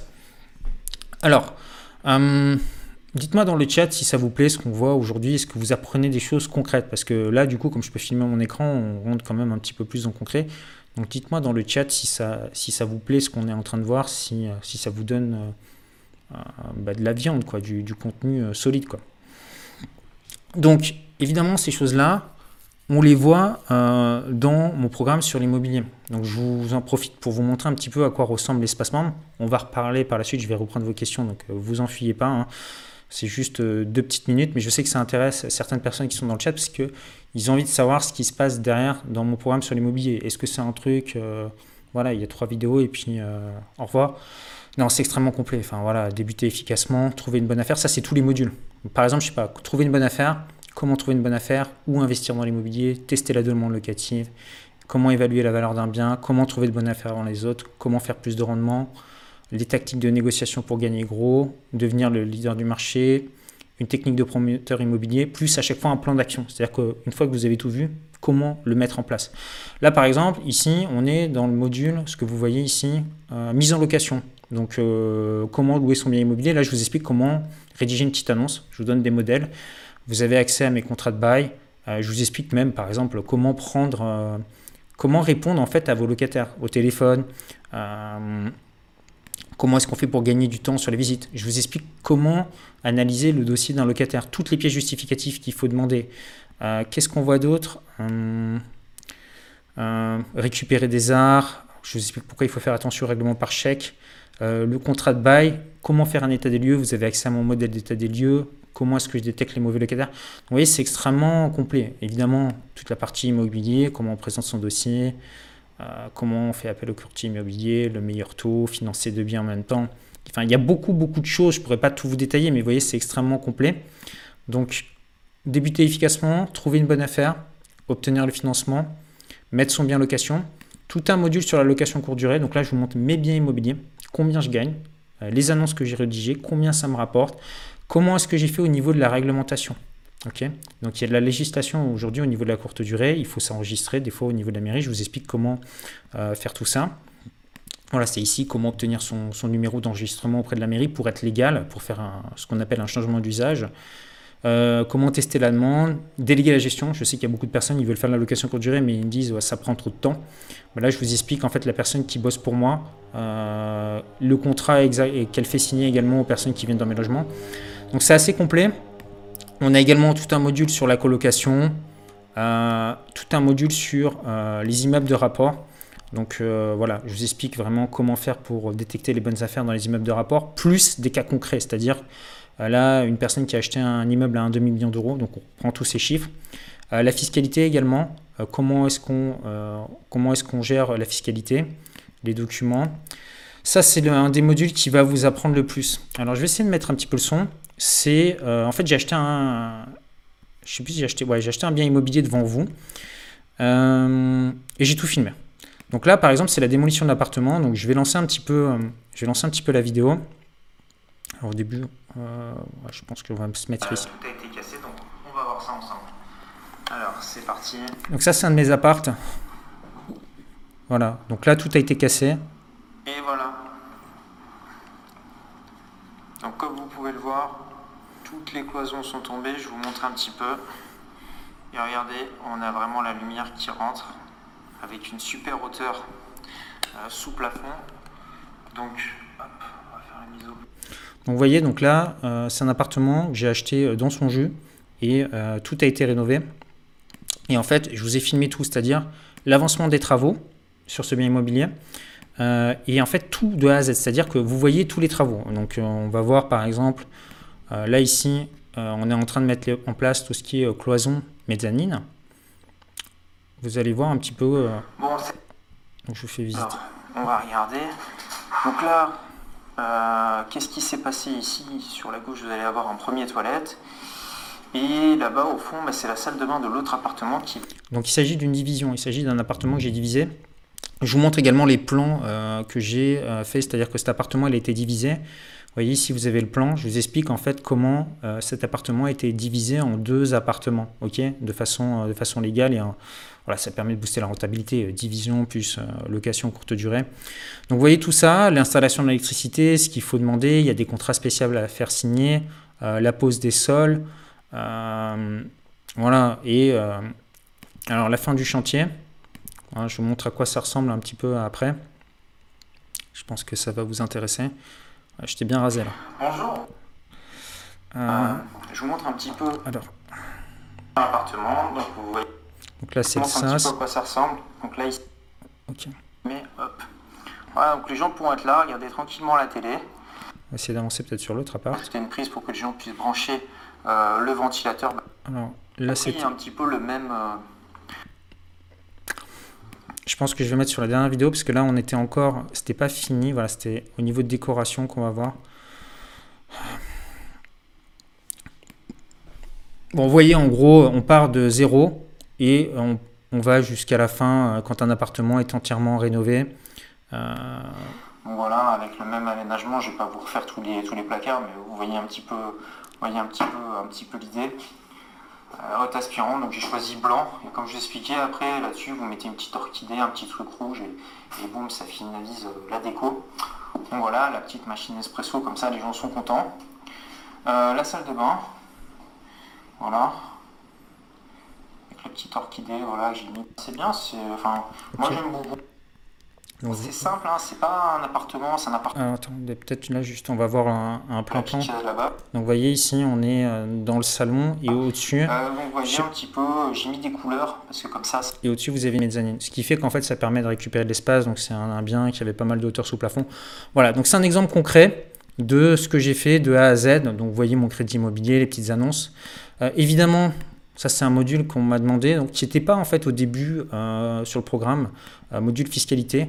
Donc j'explique comment fonctionne le statut LMNP. Donc on fait tous les calculs, on va vraiment en détail. Je vous donne accès également à mon comptable qui peut vous mettre tout ça en place.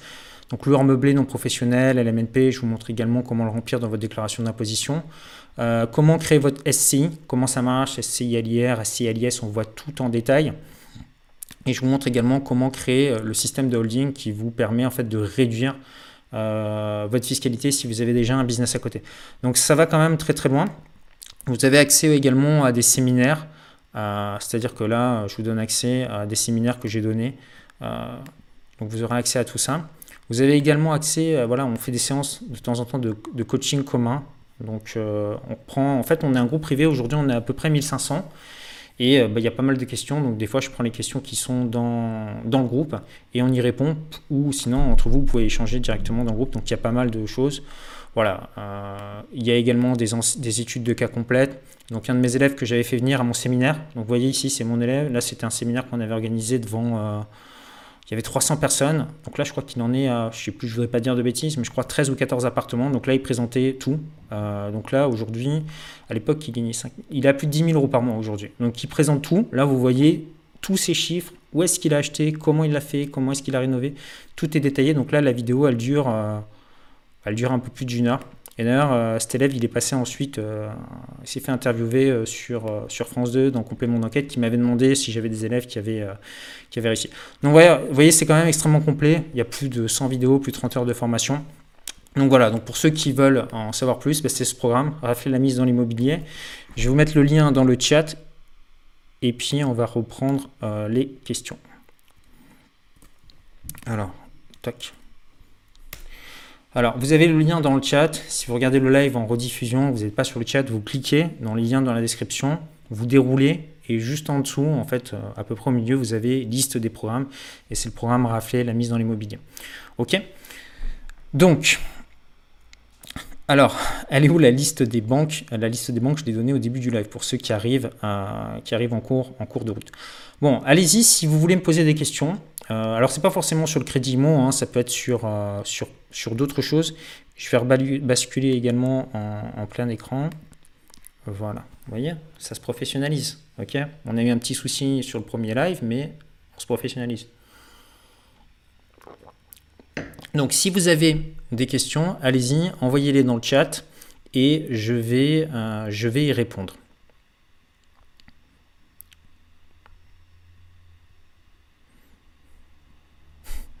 Daniel qui nous dit j'achète.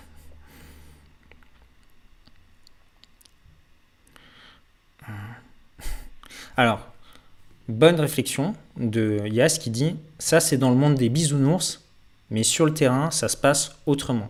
Ben, je pense qu'il a raison parce qu'évidemment ce que vous voyez sur YouTube, voilà, là je vous montre une opération euh, qui rapporte du cash flow. Les appartements que j'ai achetés ici rapportent 24%, je dis bien net de rendement, ok? Donc ça peut paraître beaucoup, mais vous verrez, en fait, euh, j'ai mixé différentes stratégies, ce qui fait que ça rapporte ça. Alors, je ne vous dis pas que vous allez gagner autant. Attention, j'ai fait une super affaire, je les ai payés vraiment pas cher, j'avais eu un très bon taux, j'ai négocié au niveau des travaux, enfin voilà, j'ai optimisé la fiscalité. Enfin, il y a pas mal de leviers sur lesquels j'ai joué. Euh, voilà, j'ai d'autres investissements qui rapportent quand même un petit peu moins. Mais déjà, ça vous donne l'idée, et vous pouvez vous en inspirer euh, quasiment, refaire quasiment la même chose si vous voulez obtenir des résultats, copiez ou inspirez-vous de ce qui fonctionne, de ce qui fonctionne déjà. Alors sur le terrain, évidemment, évidemment qu'on a des surprises. Voilà, moi sur le chantier, euh, mes artisans, des fois, ils m'ont fait des bêtises. Donc il a fallu, euh, fallu rectifier. Euh, il y a eu des galères avec le notaire. le notaire, il a fait traîner le dossier, etc. Il nous a fait perdre deux mois, ce qui fait qu'on a raté toute la saison, la première saison de location courte durée, à cause d'un notaire qui était trop lent. J'ai déjà eu des locataires, des soucis avec certains de mes locataires, évidemment. Voilà, vous allez avoir des imprévus. J'ai déjà eu un, dégât des eaux. La personne au-dessus ou au troisième message, infiltration d'eau, il a fallu faire venir l'assurance, etc. Ça a été réglé. voilà, ça fait partie du, jeu. Enfin, c'est un petit peu comme si vous me disiez, ok, je vais prendre un boulot avec mon patron, et puis je vais jamais avoir de problème dans mon travail. Tout va bien se passer tout le temps. C'est le, le monde des business. Maintenant, on est, on est des humains, vous allez faire de l'immobilier, vous dealez avec des humains, évidemment qu'il va y avoir des problèmes. Mais c'est pas un souci, c'est normal d'avoir des problèmes quand on fait de l'immobilier. Le, truc, c'est que moi, je préfère avoir des problèmes avec mes biens immobiliers, mais qui me rapportent de l'argent, plutôt que de ne pas avoir de biens immobiliers, de ne pas avoir de problème. D'accord? Alors, donc pour ceux qui, arrivent en cours de route, la liste, euh, vous pouvez la retrouver soit en, regardant le live en replay, soit juste en dessous, premier dans la description, vous avez la liste euh, des banques. Alors, alors est-ce qu'on peut emprunter à des banques étrangères? Alors, ça peut être possible dans certains pays, euh, à condition d'acheter des biens immobiliers sur le terrain. Par exemple, je sais pas, tu veux emprunter pour faire un investissement en Belgique ou en Espagne euh, bah, à ce moment-là, tu peux passer par exemple, si tu veux faire un investissement en Espagne, par une banque espagnole. Euh, Clément qui demande est-ce qu'on peut masquer ces, crédits avec l'IPPD? Oui. Euh, L'IPPD, c'est la garantie. Là où tu ne peux pas masquer tes crédits, c'est-à-dire où les banques pourront voir que tu as d'autres crédits dans d'autres banques, c'est si tu es chez Crédit Logement ou si tu fais appel à des banques qui sont dans le même groupe, par exemple LCL et Crédit Agricole. Christophe qui demande une présentation Imperium une autre fois, Christophe, parce que là, voilà, c'était la petite parenthèse promo, mais les gens sont aussi là pour que, pour que je réponde à leurs questions. Donc, on va se concentrer sur l'immobilier. Imperium, on fera peut-être un live sur tout ce qui touche business en ligne, expatriation. voilà, j'en ferai si ça vous intéresse des lives sur ces sujets-là. Alors, euh, qu'est-ce que tu penses de Béziers pour du locatif? Euh, Courte durée, évidemment. Bah, il faut que tu testes, euh, faut que tu fasses, faut que tu testes la demande, Rémi. Il faut que tu testes la. Alors, le prix de la formation, bah, je vous ai mis un lien, vous avez le lien dans la description, vous avez tous les détails dessus. Il y a plusieurs modalités de règlement. Hmm. Est-ce qu'on peut acheter sa résidence principale en SCI je vois pas trop l'intérêt, si ce n'est que si tu as envie de la transmettre par la suite à tes enfants, il y a une problématique euh, d'héritage. Euh, Sébastien qui demande est-ce que la formation IMO est inclue en entier dans Imperium? Non, euh, ce sont deux formations qui sont différentes. Raphaël mise dans l'immobilier, ce sont des vidéos à part. Imperium, il y a des vidéos également sur l'immobilier, mais qui sont plus axé sur les personnes qui vont par exemple investir à l'étranger ou qui ont un business en ligne et qui par la suite avec ce business en ligne veulent investir dans l'immobilier. Mais ce sont des vidéos différentes. C'est à dire que toutes les vidéos dans Imperium sur l'immobilier sont inédites n'ont rien à voir avec euh, la formation Raphaël dans l'immobilier. Enfin on retrouve les thèmes mais ce sont des vidéos inédites. Ce ne sont pas les mêmes vidéos hmm. Alors, le chat qui saute alors, euh, je vais rafficher deux petites secondes euh, les banques sans apport. Euh, faites un screenshot ou juste en dessous le lien. je vais rafficher deux secondes pour les personnes qui sont arrivées en cours de route. Alors, je l'affiche 5 secondes et puis après on passe à autre chose. voilà. Donc voilà, c'est en ligne. Donc là, vous pouvez faire un screenshot de ça ou mettre, cliquer sur le lien en dessous pour, pour la télécharger. Ok? Ok, donc on repasse sur le chat. Hmm, alors, est-ce que la banque LCL prête facilement? Aucune banque ne vous prêtera de l'argent facilement. Euh, une banque, euh, elle va regarder votre dossier, elle va étudier. Euh, une banque, c'est pas votre maman, d'accord? Donc il faut leur apporter des pièces justificatives. Et votre dossier immobilier, votre prêt immobilier, il faut l'améliorer. Donc c'est pas parce qu'à un moment donné, on vous a dit non, qu'une banque vous a dit ok, je vous veux pas, que ça y est, c'est fini. Une banque a fait une photographie de votre patrimoine à l'instant T. Donc des fois, vous allez voir une banque, je euh, je sais pas moi, au mois de septembre, elle vous dit non. Vous retournez voir la même banque au mois d'octobre, votre situation elle a un petit peu changé. La banque vous dit oui, ou ses conditions ont été légèrement modifiées, elle vous dit oui. Ok.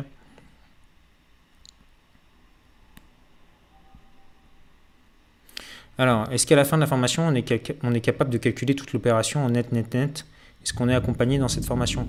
Bah, Je te donnerai des outils pour calculer ta rentabilité, parce que souvent, en fait, ce que je me suis aperçu, c'est que les élèves qui essaient de calculer leur rentabilité par eux-mêmes, euh, vu que ce ne sont pas des experts comptables, ils peuvent faire des erreurs en termes de fiscalité, etc. Donc, euh, je te donnerai un outil que tu peux utiliser qui te permettra de, calculer ta rentabilité. Je te donnerai également accès à mes comptables, à mes, contacts personnels. C'est-à-dire que les gens qui sont dans mon programme ont accès à mon comptable. Euh, sans même être client, vous pouvez les contacter, ils vous font une simulation gratuite sur, euh, sur votre situation. Après, évidemment, si vous voulez travailler avec eux, bah, ils facturent. Après, à vous de faire le. Voilà, moi je sais qu'ils sont sérieux. Je ne sais pas si ce sont absolument les moins chers du marché. Je bosse avec eux parce qu'ils bossent bien. Euh, voilà, après, vous voyez, vous voyez avec eux. Et puis, libre à vous également de faire des devis avec d'autres comptables. Moi, je vous donne eux parce qu'ils sont spécialisés dans la location euh, meublée, montage de SCI, montage de holding. voilà, ils font que ça. Donc,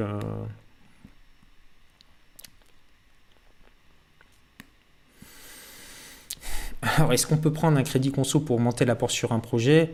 Bah, Oui et non. Enfin, en théorie, ça change, ça change rien, mais bon, après, c'est une technique de filou, hein, là, ici.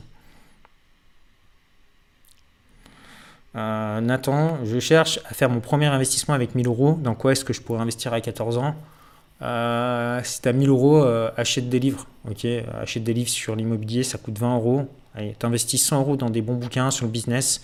J'ai une vidéo sur ma chaîne YouTube, tu tapes Pierre Ollier, livre, business sur YouTube, tu vas tomber dessus.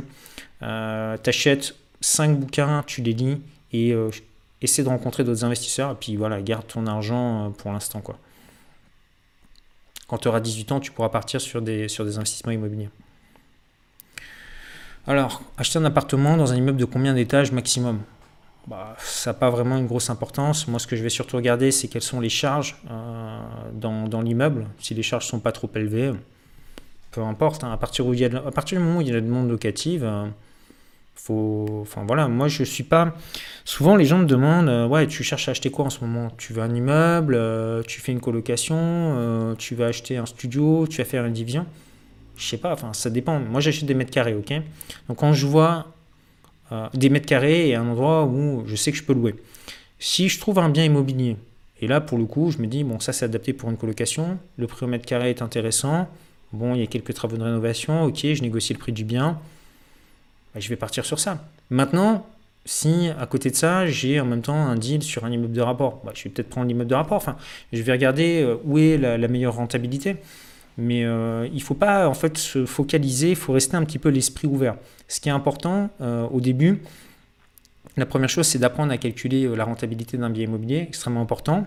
Deuxième chose, bah, savoir convaincre votre banquier de vous prêter de l'argent, mais surtout une capacité que vous devez développer. Et ça, ça s'acquiert sur le terrain ou au contact d'autres investisseurs immobiliers, c'est votre vision. C'est-à-dire arriver à voir l'argent là où les autres ne le voient pas. Par exemple, moi, ce bien immobilier que je vous ai montré en vidéo rapidement, euh, bah, en fait, quand j'ai acheté ça, euh, ça faisait, euh, je sais pas, six mois qu'il était en vente, quoi. Personne ne l'avait vu. Et puis, quand il le trouvait tellement pourri, les gens, qui mais qui venaient même pas, quoi.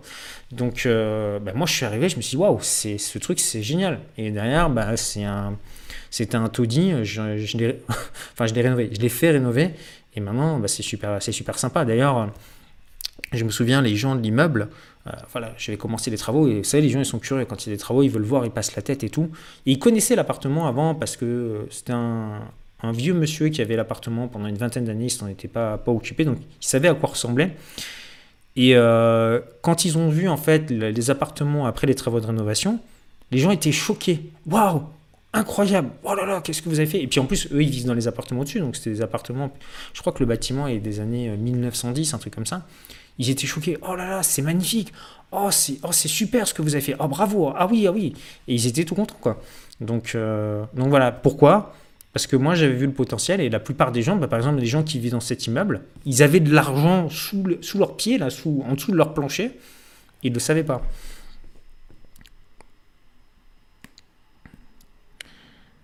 Alors, euh, mon avis sur la colocation étudiante en 2020-2021. Est-ce que c'est encore pertinent, sachant qu'il y a de plus en plus de cours à distance? Alors, quand on pense colocation, on pense étudiant. Non, la colocation, c'est pas fait pour louer à des étudiants. Il y a beaucoup de personnes qui euh, font de la colocation, qui sont par exemple jeunes travailleurs.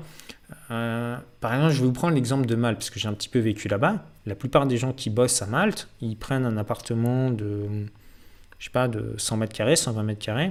Ils se le partagent en quatre et voilà, ils ont chacun, chacun, chacun leur chambre. Ce sont des gens qui bossent, ce ne sont pas des étudiants. Donc, faut pas croire que la colocation n'intéresse que les étudiants. Vous avez beaucoup de jeunes actifs ou des gens qui sont célibataires, qui n'ont pas envie de vivre tout seuls. Vous avez aussi des personnes jeunes avec des personnes âgées. Ça, j'avais vu ça également. Donc, par exemple, une étudiante avec une grand-mère. La grand-mère, elle n'a pas envie de rester euh, toute seule. Et euh, les parents veulent pas que leur fille euh, se retrouve à faire des soirées à la maison jusqu'à 4 heures du mat avec alcool et, et je sais pas quoi d'autre comme substance euh, illicite. Donc ils se disent, bon, bah, au moins s'il y a une personne âgée, ça ne sera pas le cas, donc ça les sécurise. Donc la colocation s'adresse à tous les âges. Il faut s'enlever cette idée de la tête que la colocation est réservée uniquement aux jeunes et aux étudiants. Personne qui est divorcée, euh, elle n'a peut-être pas le budget pour euh, se reprendre un appartement, elle va peut-être être en colocation. Maintenant, sur ce type d'investissement, évidemment, c'est rentable, mais la contrepartie, plus de turnover. c'est rarement des gens qui vont rester 5 ans dans une coloc.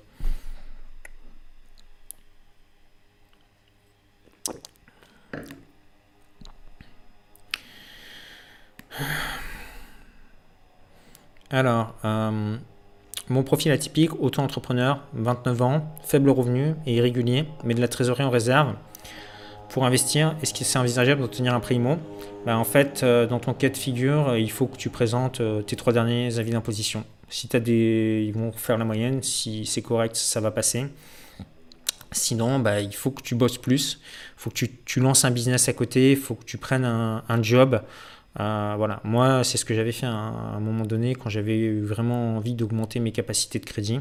J'avais pris un second job en plus de mon taf de banquier. C'est-à-dire que je bossais comme banquier et le week-end je faisais un autre taf à côté.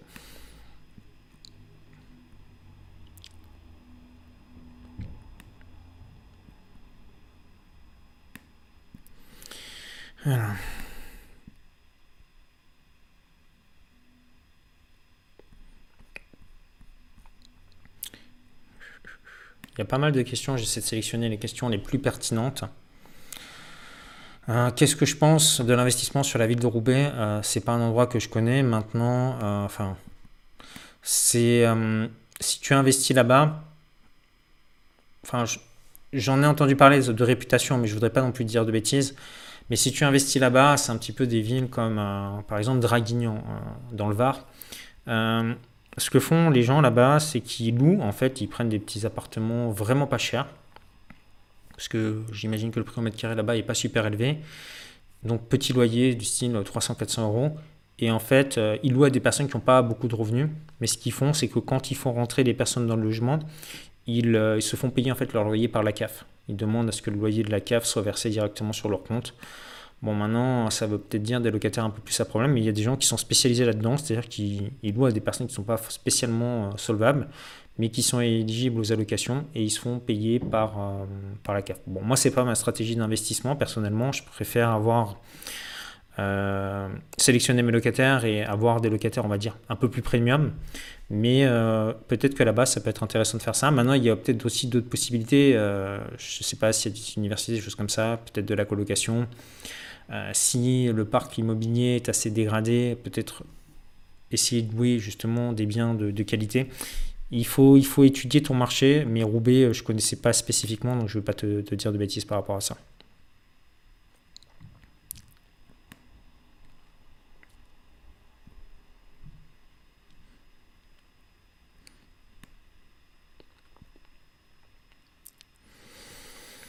Hmm. Alors, je suis en CD depuis 10 ans, la situation sanitaire m'oblige à être en chômage partiel. Est-ce que je peux faire un prêt IMO Tu peux en tout cas le préparer. Euh, à un moment donné, euh, on ne va pas vous laisser bloquer à la maison chez vous pendant 107 ans. Donc, euh, quand la situation se débloquera, il faut que ton dossier de prêt immobilier soit prêt. Maintenant, tu peux déjà commencer à regarder les petites annonces, à les visiter. Le temps d'obtenir ton crédit immobilier, tu as un délai de 45 jours ou 60 jours. Donc voilà, n'attends pas.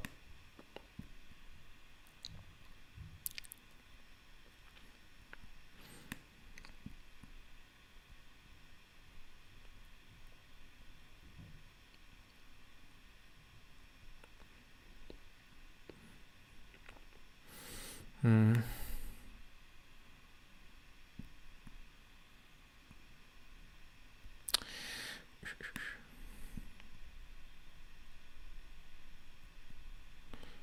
Investissement de meubles, Est-ce que j'ai investi en Angleterre? Non. Euh... Loïc nous dit Je dispose d'un immeuble en nom propre sur lequel je n'ai plus d'encours et des loyers qui rentrent tous les mois. Bon, bah, je pense que Loïc, euh, comme disait l'autre, la question, elle est vite répondue. Hein. Donc euh, voilà, immeuble, plus de crédit, bon, il rentre du cash, euh, voilà, il a un actif qui tombe pour lui. Alors, il y a toujours des personnes qui vont dire Ouais, mais c'est pas des revenus passifs parce que des fois, il faut qu'il s'en occupe, il a un souci. Ok, mais je sais pas combien te rapporte ton immeuble, Loïc, mais si tu as 2000 euros qui rentrent par mois et que allez, tu dois faire un petit peu de maintien une fois tous les deux mois, pire, tu le délègues à une agence si vraiment tu, tu peux pas euh, tu peux pas t'entendre avec le locataire. Voilà. Donc il a fait ce qu'il fallait. Alors maintenant, il y a des gens qui vont lui dire, tu as de la chance. Tu as de la chance, tu as un bien immobilier, euh, il te rapporte de l'argent. Euh, oui, mais en même temps, le bien immobilier n'est pas arrivé tout seul dans son portefeuille.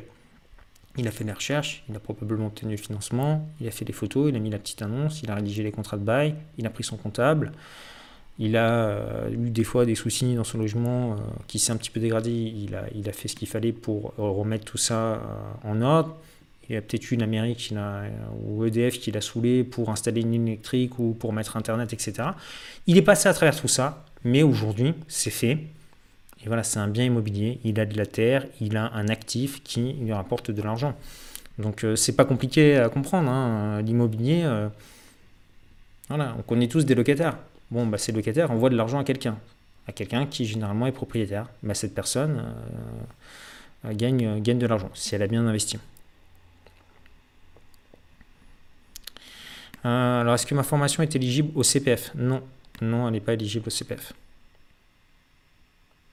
Alors, est-ce que c'est moi qui fais les travaux euh, de mes biens immobiliers? Non, c'est pas moi. Euh, je délègue, je prends une entreprise de rénovation, tout corps d'entreprise, plaquiste, plombier, etc. Donc, c'est une entreprise qui fait tout. Et euh, les travaux, ils me les ont tapés en deux mois. 60 jours chrono, c'était, c'était prêt à louer. Et ils se sont occupés de tout, hein, monter la cuisine, mettre les meubles, jusqu'au ménage, etc. Brice qui dit lire Père, riche, Père pauvre, c'est la base. Je confirme, si vous n'avez pas lu ce livre, qu'est-ce que vous attendez? Alors, bonne question. Euh, qu'est-ce que je ferais si je repartais de zéro? Bah, Ça dépend. Si c'est avec mon expérience actuelle, ça serait un petit peu différent dans le sens où j'ai un petit peu d'expérience. Je partirais peut-être sur un deal assez gros. Maintenant, on va dire admettons que je parte de zéro et que j'ai pas forcément d'expérience. Voilà, j'ai suivi quelques vidéos sur l'immobilier, je commence à être cultivé, j'ai éventuellement suivi une formation, j'ai lu quelques bouquins. Euh, voilà, j'ai discuté avec d'autres investisseurs. Au début, je me ferai la main. Je commencerai par un petit deal, moins de 100 000 euros, peut-être une division, quelque chose avec 20 30 000 euros de travaux, pas quelque chose de trop gros, euh, pour comprendre comment ça fonctionne. Le souci, c'est qu'il y a certaines personnes qui veulent commencer très haut, très vite. Le problème, c'est que quand vous arrivez, enfin l'immobilier, c'est un peu un monde de requin. Si vous arrivez et que vous voulez signer un gros chèque et que vous êtes débutant, bah, vous risquez de vous faire entuber, quoi. Ok euh, Donc il faut vous faire la main, il faut comprendre comment ça marche.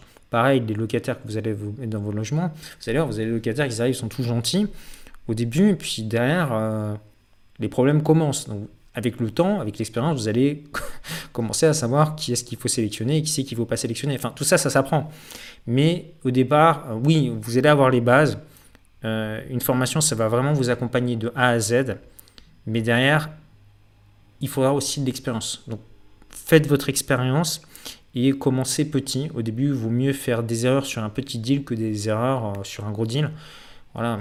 Si vous perdez, je ne sais pas moi, 5% sur un, sur un deal à 60 000 euros, vous avez perdu 3 000, 5 fois 6, ouais, 5 fois 6, 30, vous avez perdu 5, fois 6, ouais. Vous avez perdu 3 000 euros, 5%. Maintenant, euh, si vous perdez 5% sur un deal à 200 000 euros, voilà, vous avez perdu 2 euh, 000 euros, euh, 10 000 euros.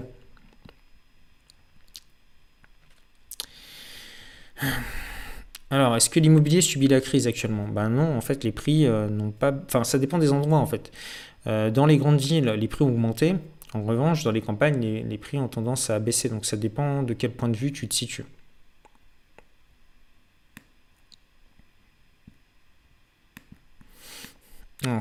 Bonsoir Pierre, quel est ton plus mauvais rendement net?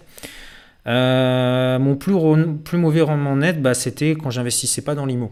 parce que là, du coup, j'ai changé mon temps contre de l'argent.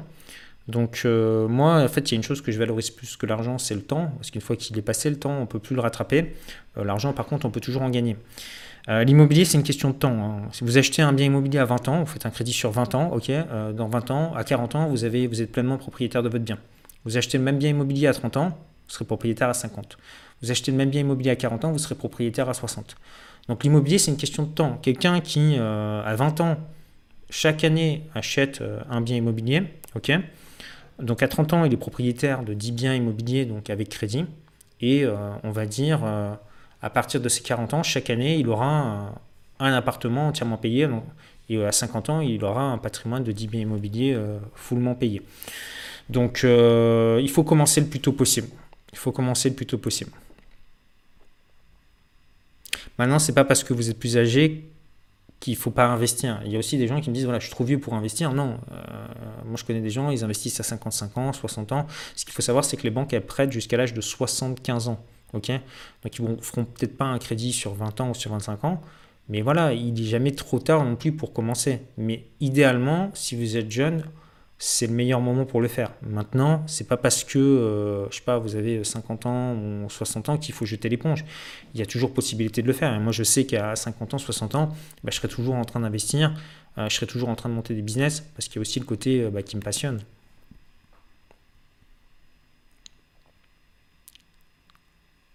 Alors.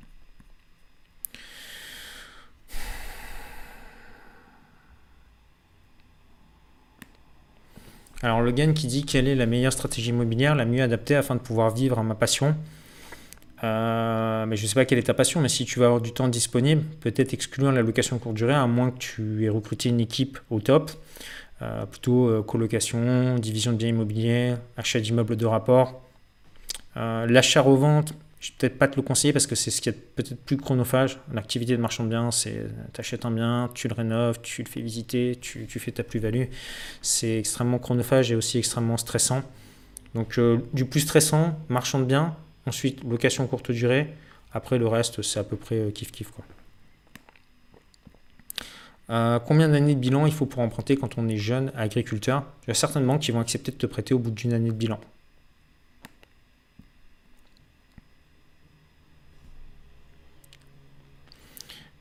Alors, est-ce qu'il vaut mieux acheter dans l'ancien à rénover ou dans le neuf? Ben, Généralement, on a une meilleure rentabilité dans l'ancien. Le souci de l'ancien, c'est qu'il faut faire des travaux auto-rénovation. Euh, mais bon, ça, dans le neuf, généralement, tu payes ton bien un petit peu plus cher, un premium, parce que le bien, bien est neuf.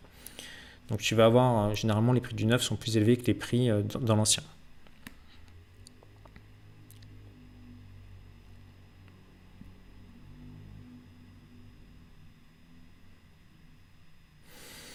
Hmm.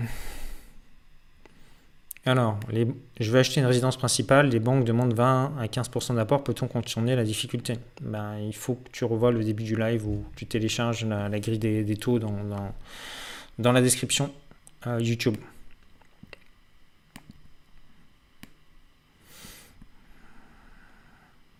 Lolo il me dit, t'as combien en patrimoine? Bon, Je sais pas si ça va changer ta vie que je le dise, mais j'ai plusieurs millions.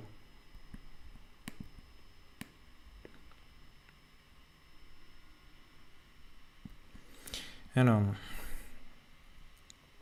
alors investissement au Portugal, qu'est-ce que j'en pense? Ça peut être intéressant.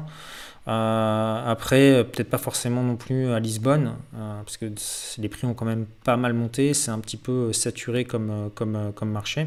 En revanche, au Portugal, il y a d'autres villes qui peuvent être plus intéressantes, là où les prix, au mètre carré n'ont pas, pas explosé. Maintenant, à Lisbonne, la rentabilité n'est pas non plus exceptionnelle. Ça aurait pu l'être si tu avais investi il y a quelques années.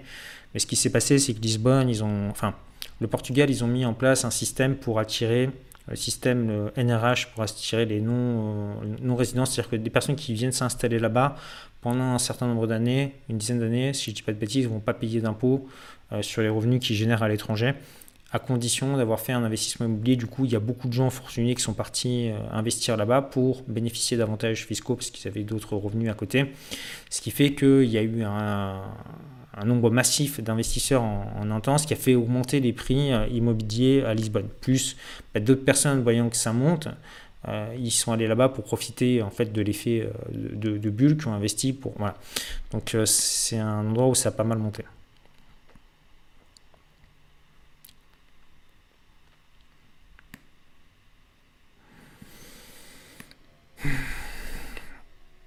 Alors, Grand Frédéric, il me dit Tu penses quoi de Tammy Cabage ou euh, Florent Fouque? Alors, Tammy Cabage, euh, j'ai un petit peu discuté avec lui.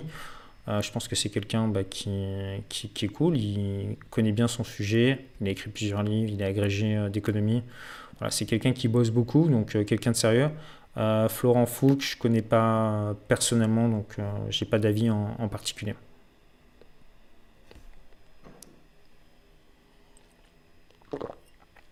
Il paraît que les banques, Pierre, il paraît que les banques ne donnent plus d'argent à cause de la crise. C'est le problème avec il paraît. Avec il paraît, en fait, on fait plus rien. Il paraît que non, les banques continuent de financer. Euh, voilà, j'ai une élève. Je, vais après le message va être à l'envers, mais euh, il faudrait que je vous retrouve le message. Hum. Hum, hum, Où est-ce qu'il le message? Je pense qu'il va être à l'envers. Vous n'allez pas le voir. Hmm.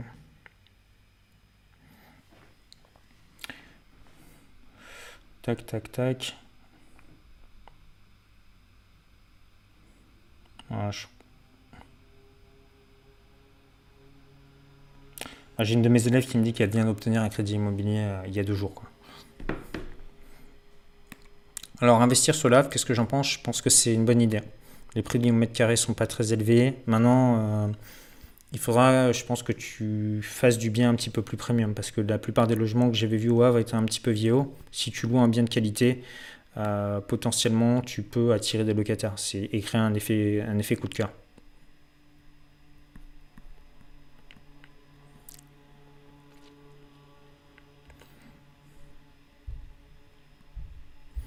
Hmm. Est-ce que je recommande les banques en ligne? Bah, Je ne les, les exclue pas, pourquoi pas. Hein. Si vous pouvez obtenir un meilleur taux et de meilleures conditions, évidemment, faites votre financement avec des banques en ligne. Hein. Euh, les sites que je recommande pour rechercher les biens immobiliers, bah, tous les sites classiques où vous pouvez avoir des petites annonces, hein, Le Bon Coin, euh, Se Loger euh, principalement. Alors, faut compter combien pour refaire le bien que vous nous avez présenté? Je vais te donner le chiffre exact parce que je m'en souviens encore 28 500 euros. Mais attention, c'était une division, c'est-à-dire que tout était en double double cuisine, double salle de bain, double mezzanine, qu'est-ce qu'on a Double toilette, etc., euh, etc. Et c'était tout compris, quoi. 28 500 euros, meubles compris. Maintenant, euh, si j'avais fait sur 100 divisions, ça m'aurait coûté moins cher. Pas moitié moins, parce qu'il me facturait quand même au mètre carré, mais ça m'aurait coûté moins cher. Alors, est-ce qu'il faut investir en nom propre ou en SCI Alors ça, c'était le live de la semaine dernière, donc je ne vais pas refaire le live ici. Euh, ça dépend de ta situation. Mais j'ai fait une vidéo investir en nom propre ou en SCI. Enfin, un live plutôt. Alors, tu cherches que des biens délabrés quand tu regardes sur le bon coin ou est-ce qu'on peut acheter un bien rentable sans tout travaux? Euh, bah, En fait, euh, les deux. Euh, c'est-à-dire que il y a des biens immobiliers, vous les achetez, il n'y a rien à faire, c'est prêt à louer. Voilà, vous le mettez en location et vous touchez de l'argent. Bah, pourquoi s'embêter à faire des travaux quoi? Si c'est euh, déjà rentable, alors c'est peut-être pas les biens qui vont te rapporter le plus de rendement, mais euh, des fois il y a des biens, tu les achètes, ils sont louables comme ça, et faire des travaux pourrait même te faire perdre de l'argent parce que si tu fais par exemple 10-15 000 euros de travaux dans le bien immobilier, admettons que ton bien, tu peux le louer par exemple 500 euros, après travaux peut-être que tu vas pouvoir le louer 600 euros. Donc il va te falloir plusieurs années pour récupérer les travaux. Donc des fois, c'est pas forcément toujours intéressant de faire les travaux.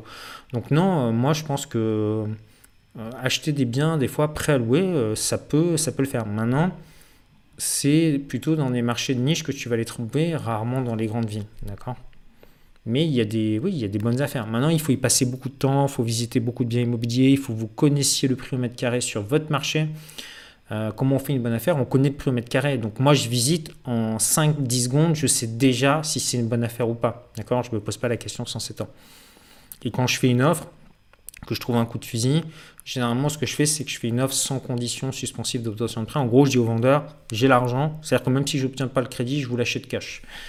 Bah, le vendeur, il me prête parce qu'il sait que au final, euh, il est sûr de faire la vente. Alors qu'une personne qui va lui dire, euh, euh, j'achète votre bien immobilier, mais il faut que je demande l'autorisation à crédit, il n'est pas sûr qu'il va avoir l'argent et potentiellement, tu lui fais perdre son temps, 2-3 mois, il va falloir qu'il remette le bien en vente, trouver un autre acheteur, l'ascenseur émotionnel. Donc voilà, mais ne faites ça que si vous pouvez vous permettre de le faire.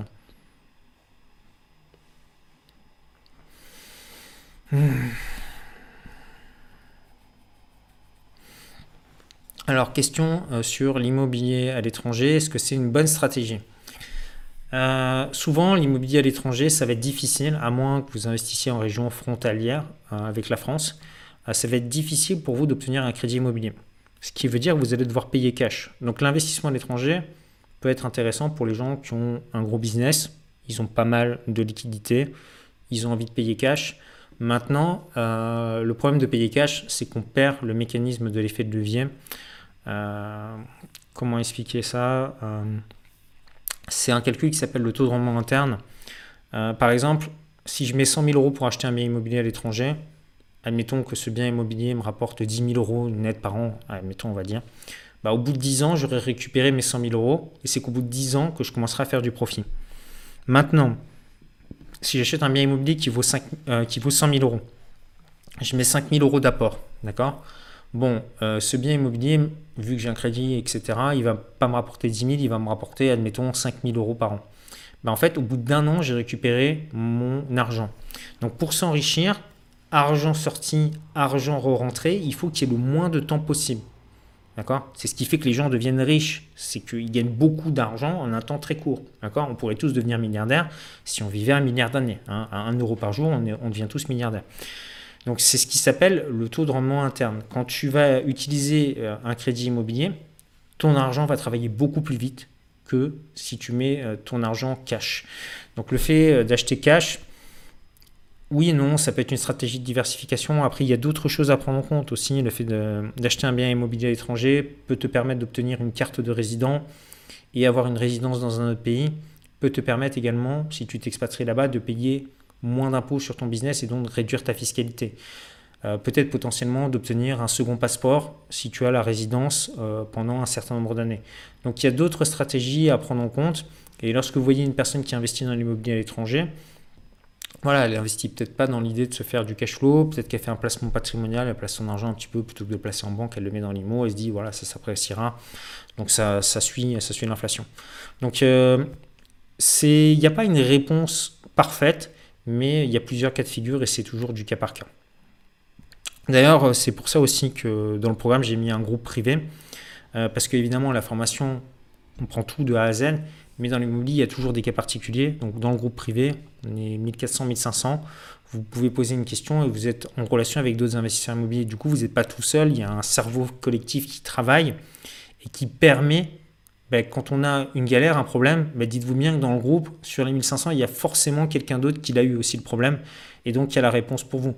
Euh, vous n'avez pas de comptable, ok, on vous donne un comptable. Vous avez un problème de dégâts des eaux, vous ne savez pas comment faire, vous postez dans le groupe, il y a forcément quelqu'un qui a eu un dégât des eaux qui vous expliquer.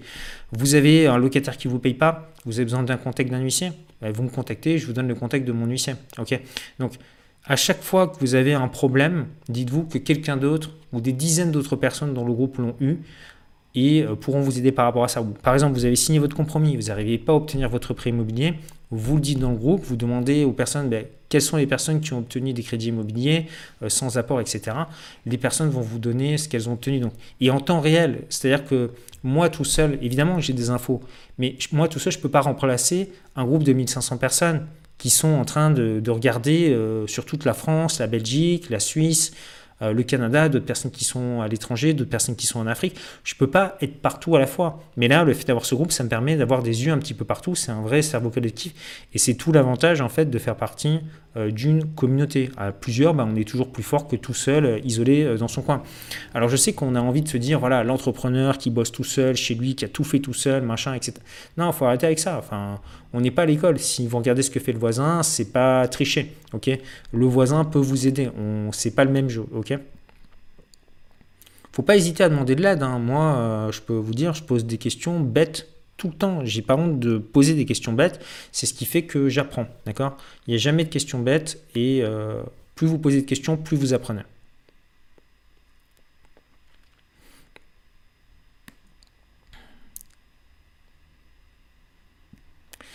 Alors, hum. alors est-ce qu'on peut faire un devis travaux avant d'acheter un bien immobilier? Bah oui, moi c'est ce que je fais. Généralement, je fais une sur le bien et je demande euh, à la personne, euh, vous pouvez l'écrire hein, dans le contrat, que voilà la possibilité de venir visiter le bien avec des artisans. Alors après, généralement, le vendeur vous accompagne, etc. Du coup, vous faites venir plusieurs entreprises de rénovation qui vous font un devis chiffré pour votre bien immobilier, hein. bien sûr, bien sûr. Alors Farid qui me dit quel est ton objectif, nombre de biens, cash flow mensuel, etc. Alors je vais plutôt t'expliquer comment j'ai fait au début. Euh, au début, en fait, euh, mon objectif, c'était de générer 2000 euros net par mois avec l'immobilier. Donc 2000 euros net, net, net, net. C'est-à-dire, euh, une fois que j'ai payé mes impôts, une fois que j'ai payé mes charges, une fois que j'ai payé également le prévisionnel, parce que tu achètes un bien, mais si demain il y a la toiture à refaire, il faut le prendre en compte. Donc 5 à 6% de ce que tu gagnes, en réalité, tu vas le réinvestir pour ton, ton, ton bien immobilier. Donc, premier palier que tu dois te fixer, allez, même, même moins en fait, le premier palier à se fixer, c'est déjà toucher son premier loyer. Parce que dans sa tête, on se dit, waouh, j'ai de l'argent de mon salaire et j'ai de l'argent, une deuxième source de revenus. Ça y est, je commence à toucher 300, 400, 500 euros. En plus, avant, sur mon compte bancaire, j'avais euh, salaire, dépenses, dépenses, dépenses, dépenses, dépenses. Là, j'ai salaire, loyer. Bon, mes revenus ont augmenté ça va faire un déclic énorme. Moi, en fait, quand j'ai eu ce déclic, c'est vraiment le jour où j'ai touché un premier loyer. Ça, ça a tout chamboulé dans ma vie, en fait. Ça a vraiment tout chamboulé dans ma vie. Je me suis rendu compte que tout était possible à partir de ce moment-là. Je me suis dit, mais si j'ai pu le faire une fois, je peux le reproduire encore et encore. Et si je fais ça, ben en fait, euh, derrière, je vais pouvoir euh, gagner euh, mon indépendance financière. Donc, être indépendant financièrement ne veut pas dire que tu arrêtes de travailler. Tu, tu, arrêtes ton boulot et derrière, tu travailles pour tes biens immobiliers. Il y a toujours un petit peu de taf. Et après, reproduire la, reproduire le processus encore encore, et après, bah, une fois que tu as fait ça, palier de 1000 euros, palier de 2000 euros, palier de 10 000 euros, puis après tout augmente, palier de 15 000, 20 000, il faut y aller progressivement. Donc, le... on devient riche par palier, on ne devient pas riche du jour au lendemain, et euh, évidemment, euh, j'avais posté une plus-value que j'avais faite un peu plus de 80 000 euros il n'y a pas longtemps. Voilà, les gens étaient là, waouh, 80 000 euros et tout. Mais en réalité, ces 80 000 euros dans mon patrimoine, c'est pas grand-chose. Enfin, c'est pas grand-chose. Je veux pas choquer les gens. c'est pas grand-chose, le mec qui se la raconte, tu sais. Non, en fait, c'est pas que c'est pas grand-chose, mais c'est pas ce qui m'a permis en fait de constituer mon patrimoine. Ce que je veux dire par là, je me suis mal exprimé. C'est pas parce que j'ai fait une plus-value que c'est pas comme ça que j'ai constitué mon patrimoine. Mon patrimoine, je l'ai constitué avec plein de petits loyers plein de petits virements que j'ai touchés avec mes business. Et c'est plein de petites sources cumulées comme ça qui, au final, ont fait euh, que j'ai pu développer un gros patrimoine. C'est rarement, en fait, des, euh, des opérations spectaculaires. Là, j'en ai fait une. Voilà, ça s'est présenté, le cas de figure s'est présenté. Et à la base, je n'avais même pas prévu de faire une plus-value, mais ça s'est fait comme ça. Alors, est-ce que je passe par une agence pour trouver mes locataires? Euh, Non. Généralement, en fait, j'ai des personnes qui, qui bossent pour moi. Euh, les annonces sont prêtes, euh, je mets une annonce en ligne, je donne, je rendez-vous, euh, il y a une personne qui récupère les dossiers et j'analyse ça, j'analyse ça derrière. Donc je ne passe pas par une agence. Maintenant, pour tout ce qui est... généralement, en fait, je recrute ma, propre équipe, c'est-à-dire que je ne passe pas par, une agence. Alors, est-ce que j'ai une formation d'achat-revente? Non. Par contre, dans le programme, bah, tu verras comment faire une opération d'achat-revente. Daniel. Enfin, c'est expliqué, c'est-à-dire que le programme, euh, vous avez après toutes les stratégies, vous choisissez ce que vous voulez faire, achat-revente, colocation, est-ce que vous êtes plutôt achat d'immeuble, est-ce que vous êtes plutôt location courte durée, est-ce que vous avez envie de créer une holding, est-ce que vous voulez investir via une est-ce que vous voulez investir en nom propre? Voilà, c'est tellement vaste que voilà, toutes les stratégies sont, sont ensemble et sont même mixées. Des fois, on parle de colocation courte durée ou division de colocation divisée plus certaines louées en colocation courte, courte durée. Enfin, c'est assez. Euh, il y a pas mal de choses que tu peux faire.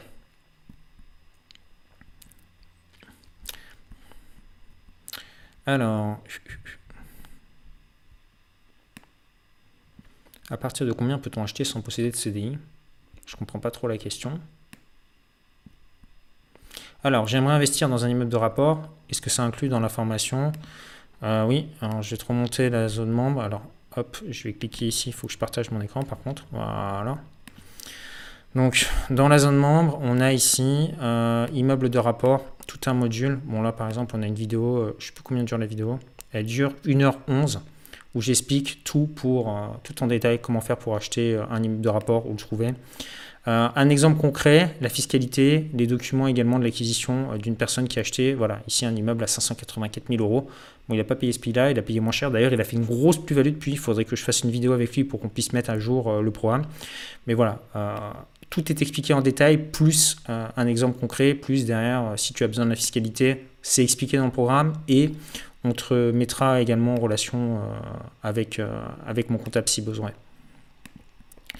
On va repartir sur le chat. Alors, est-ce que je paye tout cash dans mes deals ou est-ce que j'utilise la banque? Ben, Évidemment, j'utilise la banque, j'utilise l'effet de levier. Hein.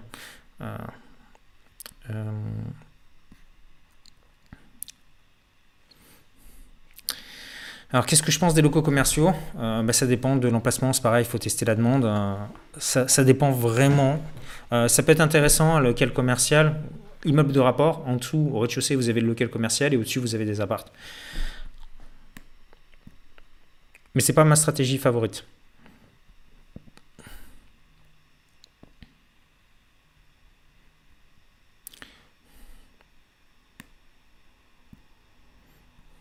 Alors, tu nous en parles quand de ton nouveau pays? Alors moi, en ce moment, je suis en mode digital nomade, c'est-à-dire que je ne suis pas euh, dans un pays en particulier, euh, je voyage, je bouge beaucoup.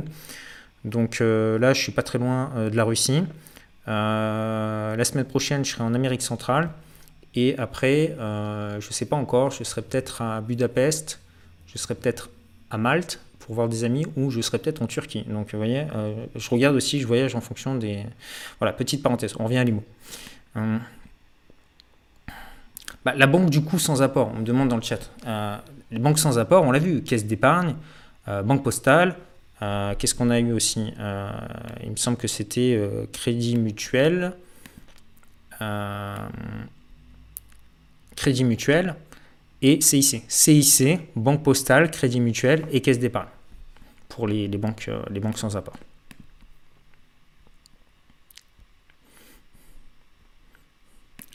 Alors, est-ce que pour les expatriés, les conditions d'investissement en France sont identiques Non. Euh, pour les expatriés, euh, faire partie des non-résidents, alors déjà, quand on s'adresse à une banque, on ne s'adresse pas à la banque de monsieur tout le monde, on s'adresse au siège des non-résidents.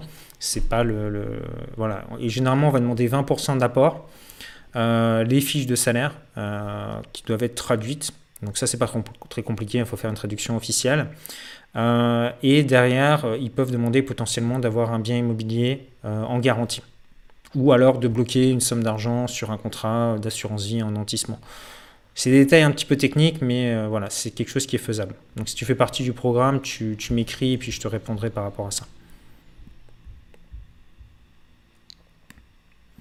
Alors, les millionnaires ont 7 sources de revenus en moyenne. Euh, je pense qu'ils ont plus de sources de revenus que 7 sources de revenus, les millionnaires. Après, ça dépend de ce que tu appelles un millionnaire. Pour moi, un millionnaire, c'est quelqu'un qui fait au moins un million net par an. Si tu as un million sur ton compte, aujourd'hui, ça ne veut plus dire euh, grand-chose, quoi. Enfin, c'est bien, quoi, mais c'est... Euh, comment dire? Il y a plein, de gens qui se disent, voilà, si j'ai un million sur mon compte bancaire, je bah, j'ai plus besoin de travailler jusqu'à la fin de ma vie. En fait, en réalité, euh, si, un million euh, avec l'inflation, les années qui passent, enfin, je sais pas quel âge vous avez, mais euh, c'est pas suffisant. Quoi. Il vaut mieux avoir des actifs qui, crachent du cash flow tous les, tous les mois plutôt qu'un million. Il y a plein de gens, ils ont un million, ils mettent ça sur une assurance vie, ça leur apporte rien. Quoi. Donc, il vaut mieux avoir des actifs en fait. Ce qui est important, c'est pas tellement combien vous avez, c'est est-ce que vous avez investi sur votre argent et à combien votre argent travaille pour vous? Alors, qu'est-ce qui se passe si un locataire ne paye plus? Ben, Si un locataire ne paye plus, eh, il faut euh, à ce moment-là se retourner, enfin, tu l'écris, d'être recommandé, d'essayer de prendre contact avec lui. Euh, l'idée, c'est de toujours tout régler à l'amiable. Si tu as fait les choses correctement, euh, il a un garant, donc tu vas te retourner contre le, contre le garant. Sinon, voilà, enfin, si tu as fait les choses correctement, tu, as, tu sais où la personne travaille, tu sais également où les garants travaillent, tu fais appel à un huissier qui va directement saisir sur salaire puis bah, la personne ensuite sera expulsée. Quoi. Mais bon, généralement, euh, moi ça m'est jamais arrivé d'en arriver à ce point-là, mais euh, généralement j'essaie plutôt de régler les choses à l'amiable. Alors est-ce qu'en période de Covid, les banques sont-elles plus frileuses à l'emprunt? Oui, oui, elles sont plus frileuses, mais ça ne veut pas dire que c'est impossible, ça veut dire qu'elles sont... Elles vont être plus tatillonnes pour accepter certains dossiers. Donc certains dossiers qui étaient un peu euh, bancals, qu'elles acceptaient auparavant, bah, aujourd'hui ne les acceptent plus. Alors, on demande le prix de la formation. Alors, je vais mettre le lien dans le chat, voilà, pour les personnes qui veulent voir. Euh, il y a tous les détails de, ce côté-là, ou sinon, euh, dans la description YouTube, il y a le lien vers mes programmes avec tous les détails.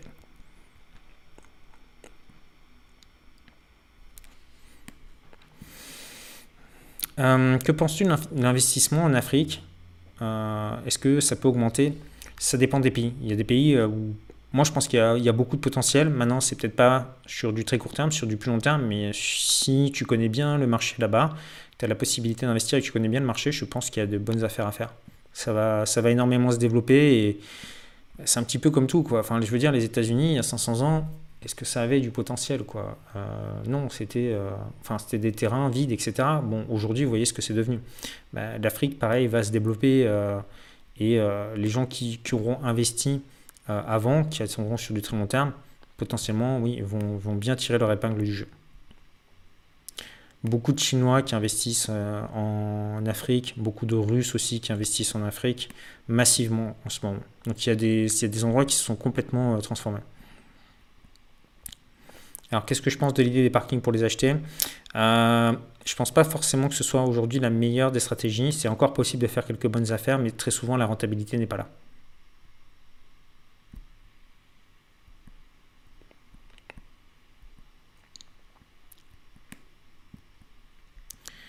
Est-ce que je fais des transferts de prêt Alors ça, c'est une technique qu'on utilise quand on a un bon taux pour le transférer sur un autre. C'est quelque chose que tu peux faire. J'explique comment faire pareil dans le programme. Je ne vais pas rentrer parce que c'est vraiment technique, donc ça demande du temps. Donc mais euh, oui, c'est une technique qui peut être utilisée. Bon, maintenant, euh, les taux, à mon avis, vont rester bas pendant un certain nombre de temps. Donc, ce qui fait qu'aujourd'hui, euh, vous pouvez vraiment emprunter des montants extrêmement importants.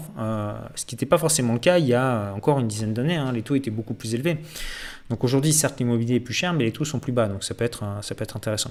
Alors, on est 503 en direct, 254 j'aime. Donc la moitié n'a pas encore mis de like pour ce live. Donc je vous invite à mettre un petit pouce. Euh, voilà, pour m'aider à référencer le live. Et puis si ça vous plaît que je vous fasse des lives comme ça, moi aussi ça m'encourage à vous en faire euh, d'autres.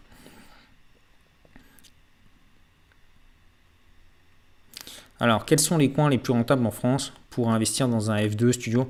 Bah, Les endroits en fait où le prix au mètre carré euh, est, le, moins cher. tu as des endroits où il faut faire en fait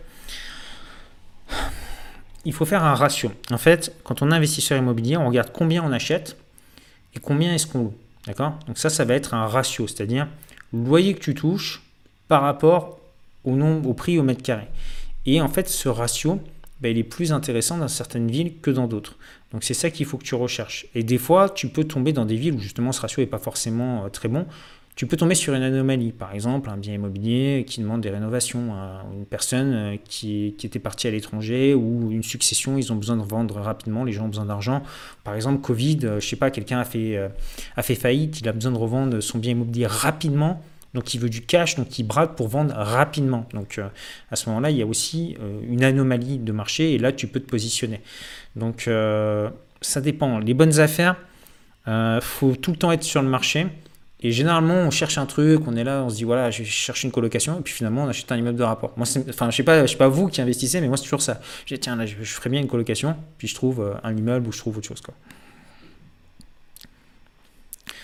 Euh, Thomas, premier investissement, cash flow de 50 euros, est-ce pertinent ou est-ce qu'il vaut mieux attendre une meilleure affaire? 50 euros, j'ai envie de te dire, maintenant je le prendrai. À partir du moment où ça s'autofinance, je, je prends. Maintenant, si c'est ton premier deal, je te recommande plutôt de faire un très bon deal. Pourquoi? Parce que tu vas montrer à la banque que tu sais investir. Donc, peut-être sur ton premier investissement, essaie de trouver quelque chose qui va te rapporter plus.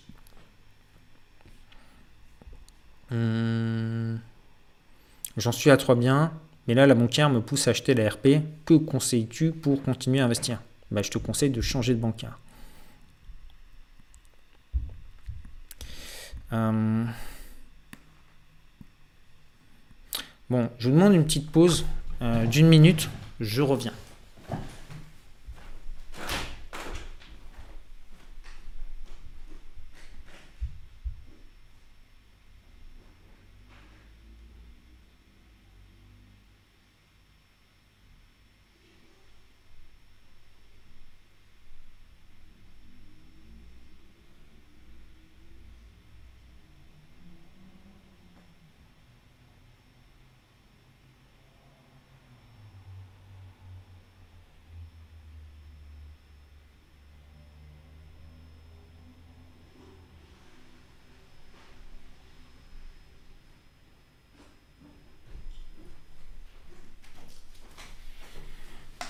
Ok, merci de votre patience. Alors, on reprend donc les questions.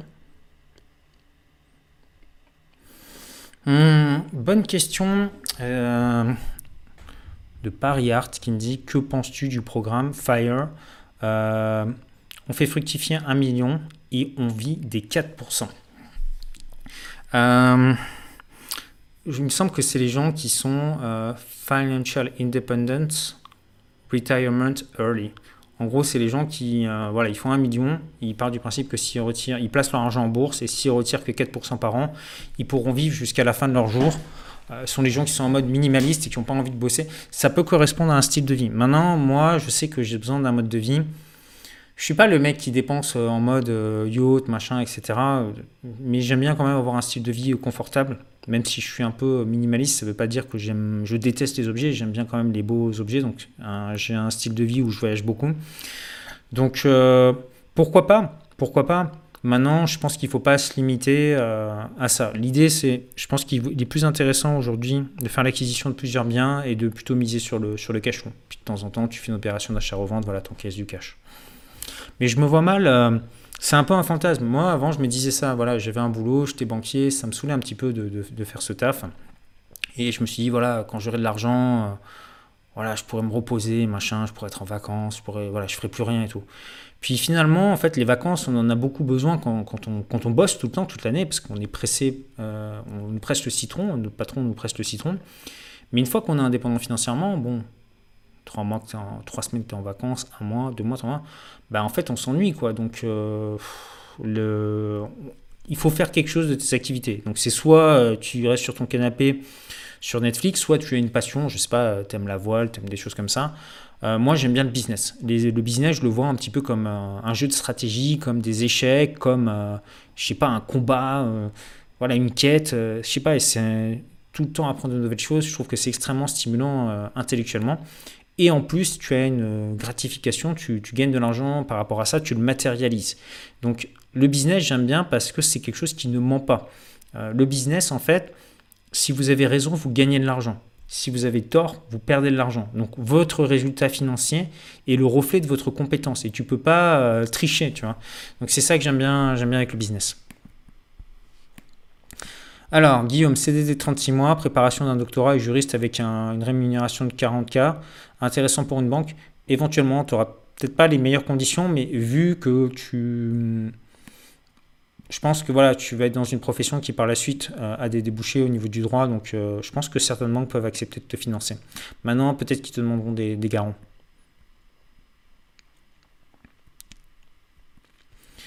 Euh, alors, est-ce que je fais des formations en présentiel ben, J'organise des séminaires. Généralement, j'en fais un une fois par an sur, sur l'immobilier.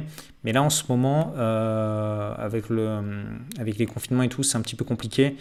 Euh, par contre, dès que ça va commencer à se calmer un petit peu, je pense réorganiser un, autre séminaire. Je sais pas, on, verra. L'année dernière, on était 300. Peut-être que là, on sera un peu plus.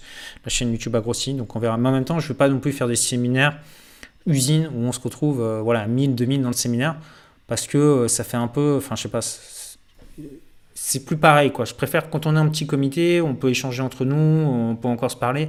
Maintenant, si je commence à faire grossir trop le truc, euh, on n'aura pas le temps vraiment échanger et j'ai pas envie que ça se transforme en mode usine. Je préfère qu'on prenne avoir un plus petit groupe de personnes, mais voilà, vraiment motivés, plutôt que de faire quelque chose plus grand public. Je préfère que ce soit vraiment euh, voilà, petit groupe, mais vraiment aux gens, aux gens les plus motivés. Quoi. Et d'ailleurs, c'est pas mal parce que je me suis rendu compte que les séminaires, bon, non seulement bah, on apprend pas mal de choses, je fais venir également des intervenants. L'année dernière, j'ai fait venir ma comptable, euh, d'anciens élèves, euh, j'ai fait venir également un marchand de biens. Bref, c'était intéressant, on avait appris des choses. Euh, bah, les gens étaient repartis surtout avec beaucoup de contacts, c'est-à-dire qu'ils étaient plus tout seuls. Beaucoup de gens, bah, en fait, ils suivent des vidéos de plusieurs formateurs immobiliers, hein, pas que moi. Et en fait, ils sont isolés, ils sont tout seuls, ils n'ont pas vraiment des gens avec qui échanger. Et le fait d'être venu au séminaire, ils gardent contact avec plein de personnes qui pensent comme elles. Parce que c'est vrai que nous, on est dans notre bulle, donc on se dit tout le monde est comme nous, mais en réalité, euh, pas tant que ça. Donc les séminaires, c'est plutôt pas mal. Et puis en plus, les gens qui viennent au séminaire, généralement, c'est des gens qui ne sont pas derrière un clavier d'ordinateur, c'est des gens qui se déplacent. Venir à un séminaire, en plus du coût du séminaire, c'est un certain coût, il euh, faut, faut, payer sa place. Mais derrière, il faut payer une chambre d'hôtel, euh, généralement, faut le, le, déplacement, etc., l'investissement en temps. Donc ce sont vraiment les personnes généralement les plus motivées qui viennent à ce type d'événement. Et euh, voilà, moi, je suis, enfin, je suis toujours content bah, de rencontrer des gens. Et puis, il y a tous les profils, quoi. Des jeunes, des plus âgés, des hommes, des femmes, des indépendants, des, gens qui débutent, des jeux de plus avancés. Donc, c'est plutôt pas mal. Alors, qu'est-ce que je pense de la Martinique? Bah, La Martinique, je pense que c'est extrêmement intéressant euh, pour investir. En plus, grosse destination euh, touristique. Donc, en ce moment, c'est un petit peu euh, au niveau du tourisme, il y a un coup d'arrêt, mais euh, par la suite, si tu commences à démarrer des projets, par la suite, quand les choses reviendront à la normale, je pense que la Martinique peut être extrêmement intéressant pour faire de la, hum, par exemple, de la location courte durée.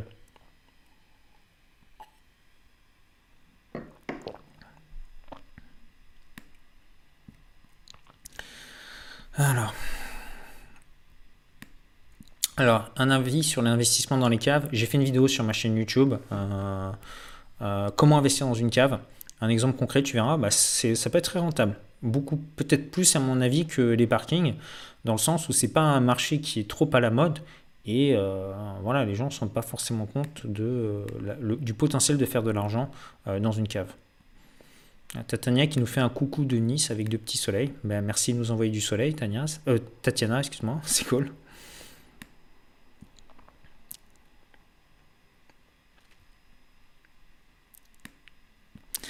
Ah, Gaëtan, voilà, justement, alors, un petit, une petite chose qui ne se passe pas comme prévu. Euh, bonsoir Pierre, j'ai déposé un dossier de prêt immobilier chez le CIC pour une résidence principale en construction. C'est trop long, le délai pour une réponse, trop de stress. Ça aussi, ça fait partie, voilà, quand vous allez faire un achat immobilier, là vous voyez, je vous présente les résultats de ce que j'ai fait. Mais avant d'avoir les résultats, quand on est dans l'action, on ne sait pas ce qui va se passer dans le futur. C'est de c'est le futur est incertain par définition. Donc on peut avoir du stress. Mais tu verras Gaëtan, relance ta banque, euh, ça va bien se passer. Ça va bien se passer. Relance-les et recontacte-les. Euh, tu, leur, tu leur passes un petit coup de fil, tu renvoies un mail, tu, montres que tu es là et ils vont ils vont s'occuper de ton dossier. Maintenant, c'est normal que ce soit un petit peu ralenti euh, en ce moment vu la situation.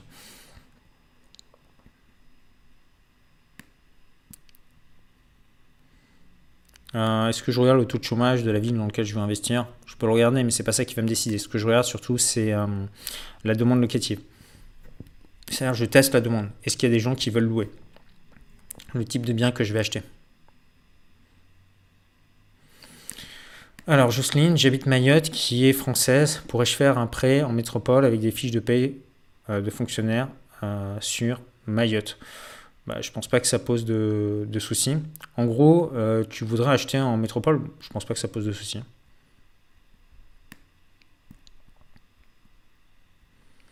Surtout qu'il me semble que Mayotte est passé euh, département. J'ai vécu à Mayotte pendant trois ans quand j'étais plus jeune. J'ai fait mon lycée là-bas. Le lycée de Mamoudzou. Euh, que penses-tu du conseil que j'ai reçu afin d'augmenter ma capacité d'emprunt Acheter en nom propre, malgré la position élevée, que cela pour... Bah, acheter en nom propre, euh, ça dépend. Après, tu peux acheter en nom propre, mais utiliser des stratégies intéressantes euh, comme, euh, je sais pas, le loueur meublé non professionnel.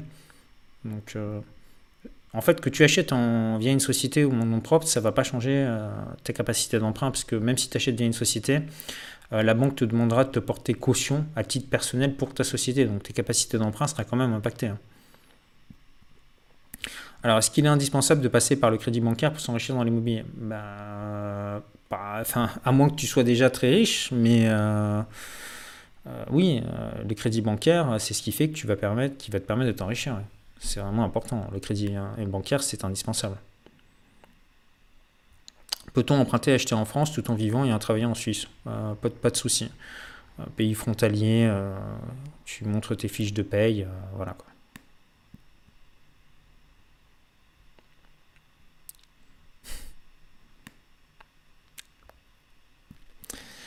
Alors. Mhm. Alors, combien au minimum notre premier bien en cash flow doit nous rapporter? Je ne sais pas, viser 300 euh, euros, 500 euros par mois de cash flow sur votre premier bien immobilier, minimum. Alors, quel regard est-ce que je porte sur l'économie française? En fait, il y a deux façons. Soit vous vous dites, euh, voilà, en France, il y a trop d'impôts, machin, il y a plein de problèmes et on se focalise sur euh, ce qui ne fonctionne pas. Certes, oui, il y a des problèmes, mais euh, le pays parfait, de toute façon, n'existe pas. Soit on se dit, ok, il y a quelques soucis, mais il y a aussi des choses que l'on peut faire. Donc moi, dans la vie, j'aime bien me concentrer sur les choses, je suis proactif, c'est-à-dire les choses que je ne peux pas contrôler, la politique, machin, etc. Je ne m'en occupe pas. Par contre, moi, je peux agir. Je peux aller visiter des biens, je peux aller voir des banques, je peux... Donc euh, au niveau de l'économie française, bah, il y a des banques, il y a la possibilité de faire de l'immobilier, il y a la possibilité de démarrer son entreprise, vous avez Internet. Euh, je veux dire, c'est un pays où on a toutes les armes pour réussir. Ok? Alors maintenant, c'est un pays qui a des avantages, c'est un pays qui a aussi des inconvénients, mais il n'y a pas de pays parfait. Peu importe le pays où vous irez, il y aura des avantages et des inconvénients. Mais voilà, euh, aujourd'hui, la question à se poser, c'est. Euh, bah, du coup, j'ai un petit peu perdu le fil.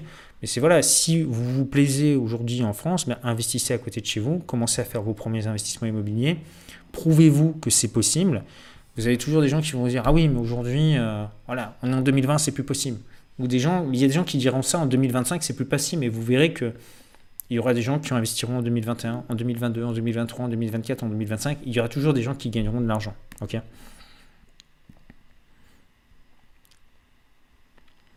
Alors, tu en penses quoi des jeunes qui investissent dans la bourse, dans les pubs YouTube? Bah, La question, c'est est-ce qu'ils investissent vraiment ou est-ce. Voilà, dans la, bourse? Est-ce qu'ils gagnent, vraiment, qu'ils gagnent vraiment de l'argent avec ça?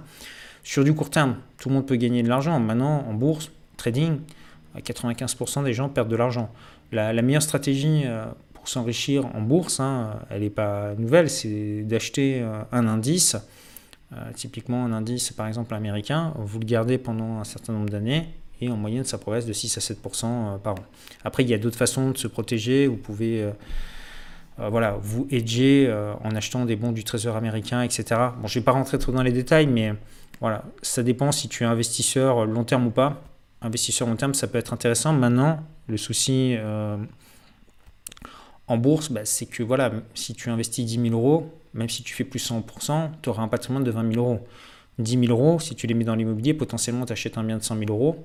Dans, une fois que ton crédit est payé, bah, tu es propriétaire d'un bien qui vaut 100 000 euros et qui te rapporte des loyers qui potentiellement s'est apprécié. Donc euh, euh, voilà, c'est deux, euh, deux stratégies différentes. Les deux stratégies sont bonnes, mais moi j'ai une préférence pour l'immobilier.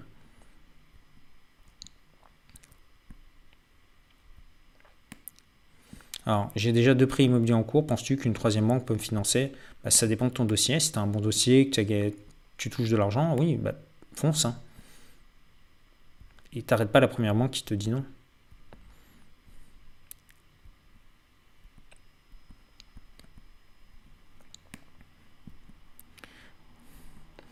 Alors, Chanchant qui nous dit ouais, que le séminaire, euh, le séminaire à, Paris était, était super, qu'il avait apprécié. Bah écoute, merci de ton retour.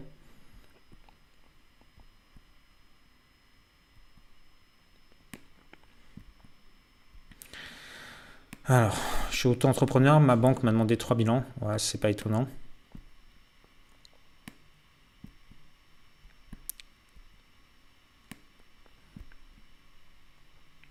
Alors, est-ce qu'il est plus favorable d'être fonctionnaire pour emprunter? Ah bah, Fonctionnaire, c'est ce que les banques, euh, c'est ce que les banques préfèrent. Donc, euh, sécurité de l'emploi. Donc, euh, les fonctionnaires, c'est le saint graal. Si vous êtes fonctionnaire, vous devriez emprunter au maximum du maximum du maximum, quoi.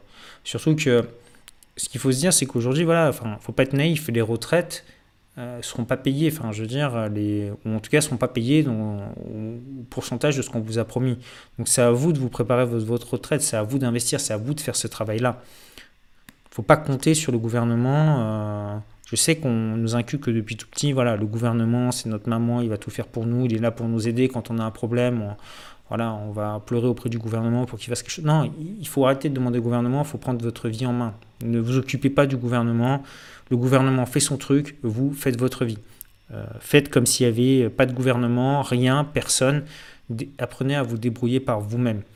Et euh, le fait de faire ça, ça vous donnera, vous verrez, euh, confiance en vous, une certaine liberté. Et voilà, il ne faut, faut jamais dépendre d'un gouvernement ou d'une personne externe.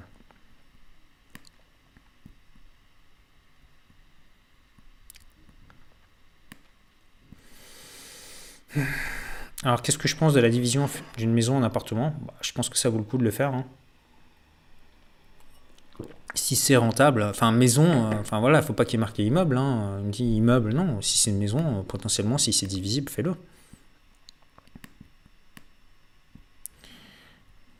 Alors, question est-ce qu'on peut s'endetter, continuer à s'endetter encore et encore? Comment ça se passe? Alors, ce qui se passe, c'est qu'au début, vous achetez des biens en nom propre, après peut-être que vous allez créer votre société, mais au bout d'un moment, votre société va générer beaucoup de cash, et euh, ce qui va se passer, c'est que votre société pourra se porter garant pour vos prochains achats immobiliers, ce qu'on appelle des sociétés autoportées. Donc après, il y a des systèmes avec des holdings, vous créez une foncière, euh, la foncière a un certain nombre d'années d'expérience, vous n'avez plus besoin de vous porter garant au niveau de la foncière et vous continuez à grossir.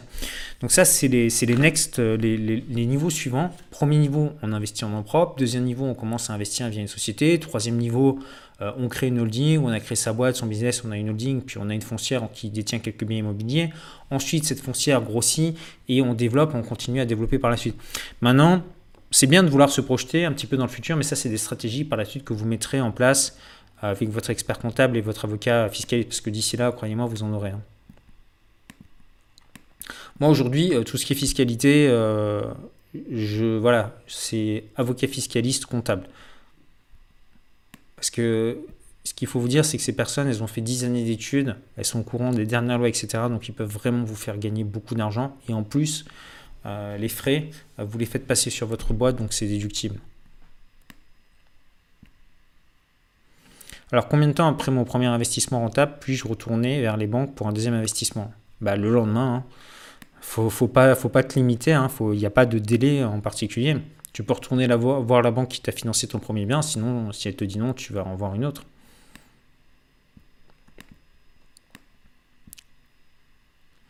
Alors, est-ce que je connais la ville de Saint-Etienne pour l'investissement immobilier? Bah oui, on avait parlé de la ville de Roubaix tout à l'heure, il me semble.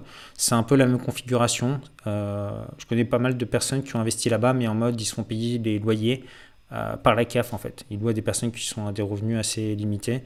Euh, maintenant, voilà, il faut, faut, regarder, parce qu'il y a aussi beaucoup de logements qui sont vacants. c'est une ville où il y a un taux de chômage assez élevé. Voilà, à toi de voir si ce type d'investissement peut te correspondre. Mais en tout cas, c'est sûr que ton prix au mètre carré à Saint-Etienne ne euh, sera pas cher. Donc si tu as un petit budget, Saint-Etienne peut être une ville intéressante. Il faut bien étudier le marché. C'est pas parce que c'est pas cher que c'est forcément une bonne affaire. D'accord? Euh, Il faut que ce soit pas cher et que tu aies de la demande locative.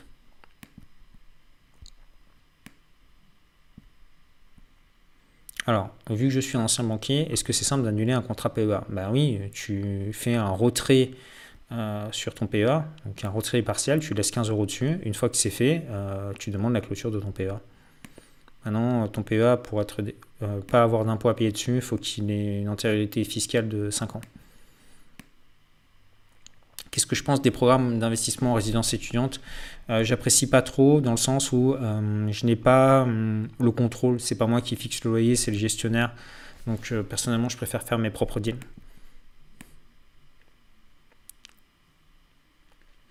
Alors, Mélissa qui me dit j'ai une grosse épargne, 100K, 100 000 euros, mais seul avec deux enfants, je veux deux immeubles de rapport, dois-je mettre un apport et via DSI Moi, ce que je te conseille, euh, Mélissa, c'est moi le moins d'apport possible sur tes immeubles. Par exemple, je sais pas, tu mets 10 000 et 10 000, le reste, tu empruntes à crédit.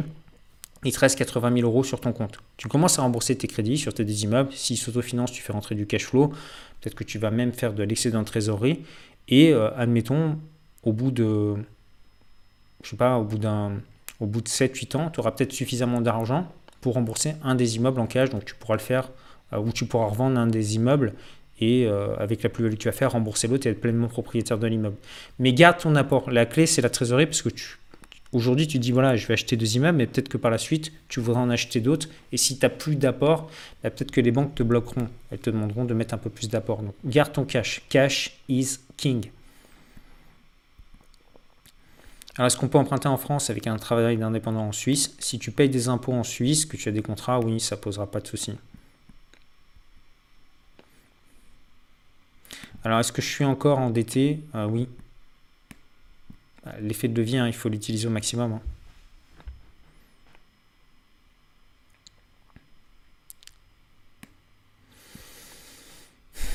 Alors, au bout de combien de temps tu as pris un comptable, avocat, euh, fiscaliste? Bah, Il faut les prendre dès le début. Euh, dès le début. Euh, comptable dès le début, dès que vous commencez à acheter votre premier bien immobilier, vous pouvez, ça ne veut pas dire prendre un comptable à plein temps, mais vous pouvez prendre contact avec un comptable, avocat fiscaliste, euh, lorsque je me suis expatrié. Parce qu'en fait, ce qui se passe, c'est que quand vous avez des biens immobiliers, par la suite, ça peut poser des soucis au niveau de votre résidence fiscale, au niveau notamment des centres, centres d'intérêt économique et vitaux. Ce qui veut dire que certains biens, euh, il vaut mieux les passer en société, donc euh, SASU, SCI, LIS, etc. Ce qui fait que le bien sort de votre patrimoine euh, personnel, s'il appartient à une personne morale, du coup on ne vous considère pas comme résident fiscal français. Bon, c'est un petit peu technique, mais ça c'est des choses que tu pourras voir après avec, ton, avec un avocat fiscaliste.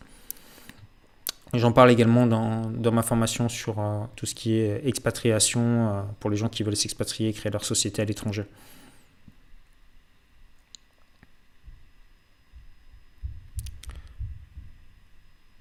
Euh, bonsoir Pierre, je suis un SLRL. Quel statut pour loger mes salariés en logement de fonction? Euh, Me demande Marina. Honnêtement, aucune idée. Il faut que tu demandes à ton comptable.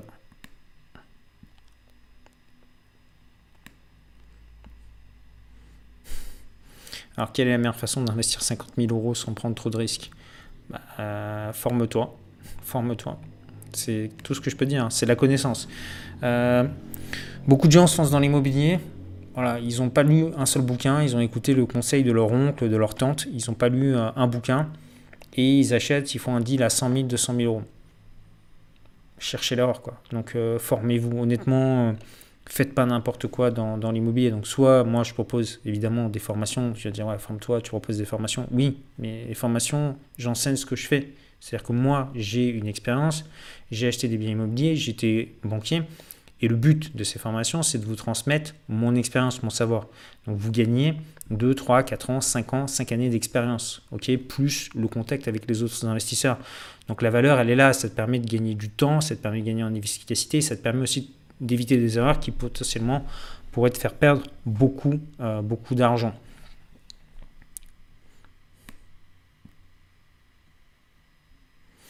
Alors, si on habite à Paris, pour toi, quelles sont les villes à côté qui sont rentables? Bah, Tu en as plein. Hein. tu as Rouen, tu as Orléans, euh, voilà, toutes les villes euh, qui sont un petit peu autour. tu peux aller en Seine-Maritime, quoi, c'est une heure, tu trouveras de très bons deals dans l'immobilier. Quoi. Après, il y a des gens qui investissent en première couronne, deuxième couronne, qui font aussi de très bonnes affaires. Hein.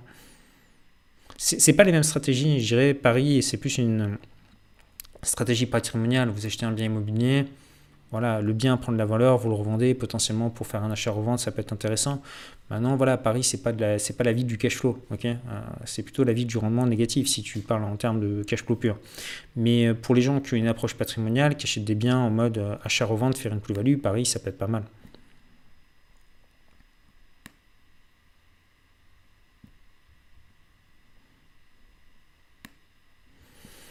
Alors, euh, j'ai deux biens avec mon conjoint et une amie. Je souhaite acheter des biens SCI. Est-ce que c'est intéressant selon vous? Je te renvoie au live de la semaine dernière, à SCI, acheter, en nom propre.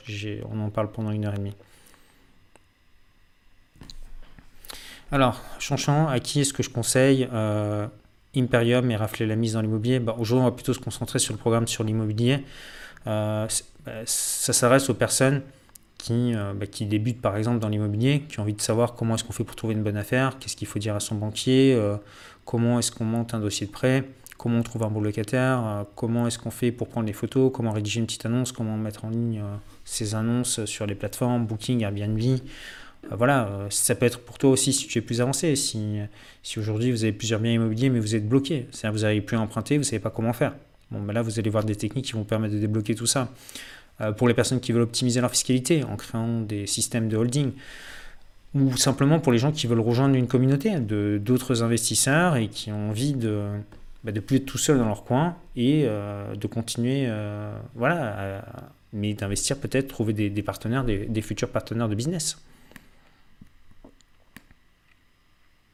Alpha qui me dit c'est impressionnant ce chat pendant deux heures, c'est une conf. Bah ouais, euh, je trouve que les questions sont très pertinentes.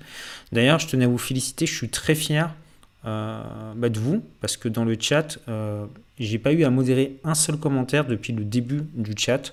Donc vraiment, je suis très fier de vous. On a vraiment une communauté, une audience de qualité. Donc voilà, félicitations, ça fait plaisir. Puis les questions sont très pertinentes. Euh, vous les écrivez sans faute d'orthographe et tout. Donc euh, voilà, je vois qu'il y a la, qualité, que les, gens qui suivent ce live, euh, il y a un bon niveau. Donc franchement, ça fait plaisir. Alors est-ce que sais-tu si investir en Haute-Savoie? Enfin, est rentable En fait, il faut arrêter de me demander où est-ce que c'est investir. C'est intéressant partout. Il y a des bons deals partout dans l'immobilier. Partout, partout. Même à Paris, il y a des bons deals partout l'immobilier, c'est un marché de gré à gré. Donc à un moment donné, il y a quelqu'un qui est pressé ou qui a des travaux, il y a un héritage, vous achetez ce bien immobilier, vous le tapez en dessous du prix du marché, soit vous faites une plus-value, soit vous faites du cash flow. Il y a des biens immobiliers partout. L'immobilier, c'est pas une question de ville, d'endroit, c'est une question de d'état d'esprit. Ok? Faut, faut que vous appreniez à détecter les bonnes affaires. Des bonnes affaires, il y en a partout. Je peux vous assurer, j'ai des élèves, ils investissent. Je devrais mettre un point, des points partout. C'est pire que les points du Covid, euh, le, nombre d'endroits où mes élèves ont investi. il y en a partout.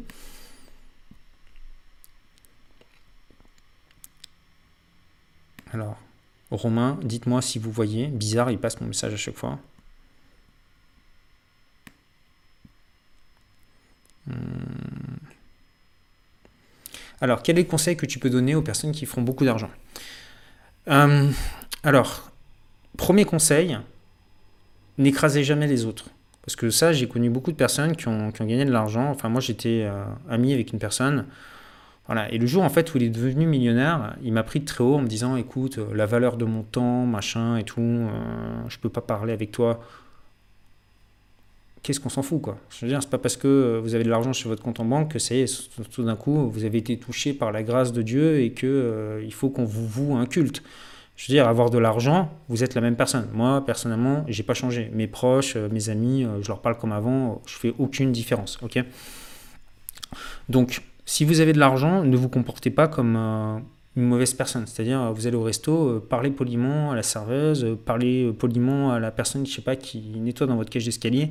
Ayez du respect pour les personnes qui bossent dur et n'ayez pas un côté méprisant. Il y en a, enfin voilà, je suis entrepreneur, alors tous ceux qui sont salariés, machin, c'est des nuls et tout. Non, euh, être, moi, j'ai du respect pour les gens qui bossent. ok Tout le monde n'a pas envie d'être investisseur, entrepreneur. C'est parce que les gens choisissent pas le même mode de vie que vous que euh, vous devez euh, les mépriser. D'accord? Ça, c'est quelque chose, c'est vraiment, voilà, rester une personne sincère et une personne, voilà, garder les pieds sur terre.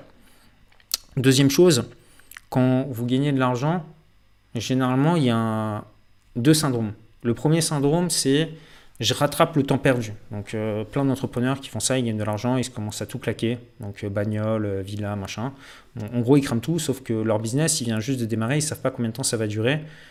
Donc ils, se, flambent tout, et puis bah, il y en a plein qui, se cassent la figure, et puis ben voilà, on les voit plus. On en a eu plein, hein, des comme ça sur YouTube, ils ont été là pendant 2-3 ans, ils ont fait un peu d'argent, puis ils sont disparus.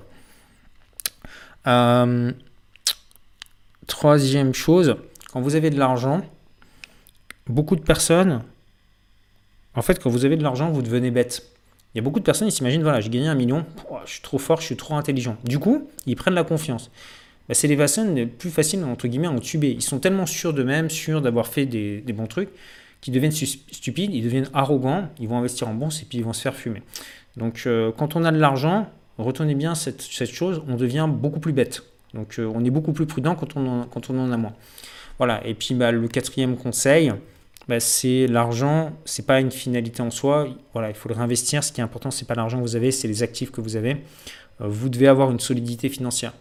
Multipliez vos sources de revenus. Ne mettez pas tout dans l'immobilier, créez un business à côté. Voilà. Euh, si jamais à un moment donné vous avez un problème avec vos biens immobiliers, vous avez un business qui vous soutient et vice versa. Donc voilà. Et puis après, profitez-en pour faire ce qui vous plaît vraiment. Si vous aimez voyager, voyagez. Euh, si vous avez de l'argent et que vous pouvez aider certains de vos proches, moi, c'est ce que j'ai fait. Enfin, j'en parle pas parce qu'après, ça fait. Enfin, voilà, j'aime pas trop mélanger euh, business, etc. Mais moi, j'ai aidé des gens euh, qui avaient des problèmes. Euh, par exemple, une personne voilà, qui m'a fait de la peine au niveau de sa dentition. Voilà, j'ai lâché 5000 euros pour l'aider pour qu'elle puisse se refaire les dents. Ok? Une personne qui allait se retrouver à la rue, j'ai payé, je lui ai filé 1000 balles pour qu'elle puisse payer ses loyers. Voilà, ça sert aussi à ça, ça sert aussi. Et c'est pas des personnes, je vous le dis, qui me l'ont demandé. C'est-à-dire que les personnes généralement qui me demandent de l'argent, je leur dis non mais ce sont des personnes qui m'avaient rien demandé, mais leur situation m'a touché, donc j'ai pu les aider. Donc, l'argent, vous pourrez en faire après euh, ce que vous voulez. L'investir, aider certaines personnes, voyager, euh, en faire profiter vos enfants, l'enseigner, plein de choses. Euh, alors, est-ce que je me suis renseigné sur la sous-location? Personnellement, j'en fais pas, donc j'ai des infos par rapport à ça, mais je préfère enseigner que ce que je fais moi-même. J'aime pas parler de choses que je ne fais pas et en parler en théorie, je préfère en faire, euh, de parler que des choses que moi-même je fais.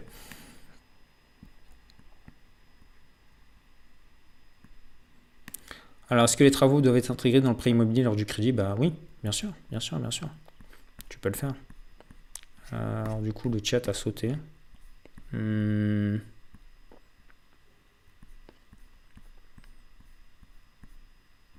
Ok, bon, j'ai perdu euh, pas mal de questions.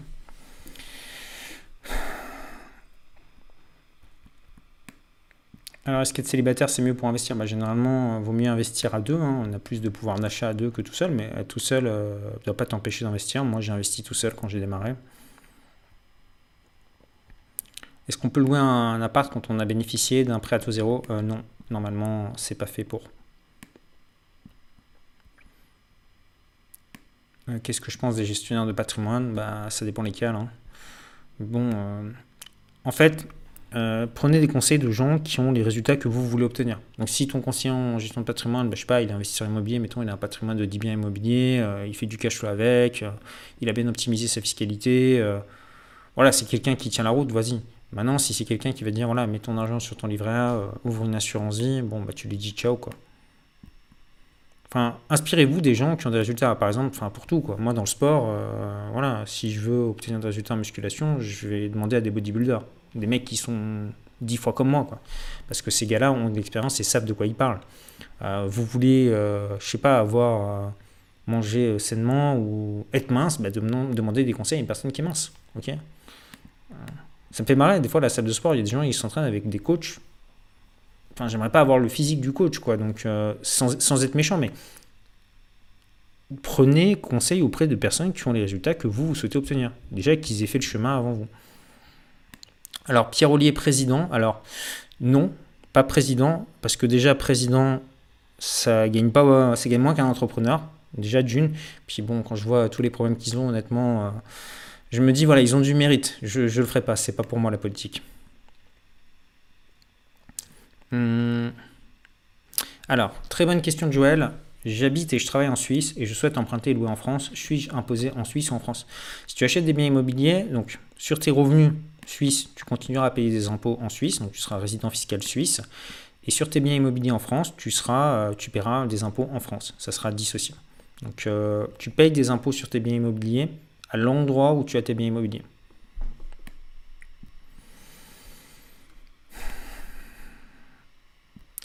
Euh, Christophe, c'est dur de se faire payer les frais de notaire par la banque, une astuce. Ça, c'est des choses que je réserve aux élèves de, de mes programmes. Mais oui, c'est possible, c'est possible de le faire.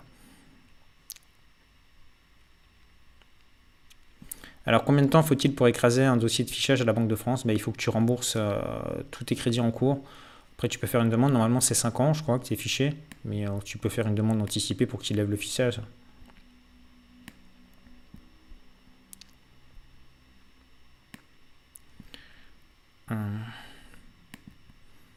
Alors, est-ce que le prix de la formation est déductible des impôts? Ben, On te fera une facture. Donc, si tu veux la faire passer en déduction avec ton comptable, euh, tu nous dis au nom de ta boîte et on te fera une facture au nom de ta boîte. Il n'y a pas de souci, hein, Jean-Marc. Alors, est-ce que le PEA est intéressant? Alors, le PEA, c'est pas intéressant en soi. Le PEA, c'est une enveloppe fiscale euh, qui permet de ne pas payer d'impôts à partir du moment où tu achètes des actions qui sont en France ou en Europe et que ton PEA, tu as pris date, c'est-à-dire qu'il a plus de 5 ans. À partir de 5 ans, toutes les plus-values que tu as sur ton PEA sont exonérées. Bon, tu auras juste les prélèvements sociaux à payer dessus. Euh, Thomas, exceptionnel ce live. Pierre, merci de nous accorder ton temps. Ben, merci à vous aussi d'être là pour ceux qui me suivent depuis euh, tout le début. Merci à tous ceux aussi qui ont mis des likes. Euh, on est à plus de 70% de likes, donc ça fait plaisir. Donc je vois que ça vous plaît et puis motivé dans le chat, donc c'est cool. Alors, quelle banque accorde l'hypothèque facilement? Euh, je pense que Jérémy, je pense qu'il y a, sans, vouloir te manquer de respect, je pense qu'il y a un manque de formation. Euh, les banques, en fait, euh, prennent pas d'hypothèque. En gros, euh, en fait, c'est pas la banque. Enfin, elles, elles, accordent l'hypothèque. C'est pas comme ça que ça se passe. Les banques font une demande à crédit logement, qui est un organisme externe qui peut potentiellement se porter garant pour ton bien immobilier. Crédit logement, c'est des conditions assez difficiles. Après, l'hypothèque, bah, s'ils acceptent ton dossier de prêt c'est ton notaire qui va mettre ça en place. Et le notaire va s'assurer que quand tu achètes ton bien immobilier, si un jour tu le revends, ben en fait, comme la banque a une garantie dessus, tu devras d'abord rembourser le crédit immobilier à la banque. Euh, voilà, si par exemple tu achètes ton bien immobilier, je sais pas, tu as pris un crédit de 100 000 euros, tu revends ton bien, euh, une semaine plus tard, tu te dis, euh, je garde les 100 000 euros pour moi et puis bah, j'ai le crédit en cours. Et je rembourse pas la banque. Non, ça ne se passe pas comme ça, tu devras rembourser la banque.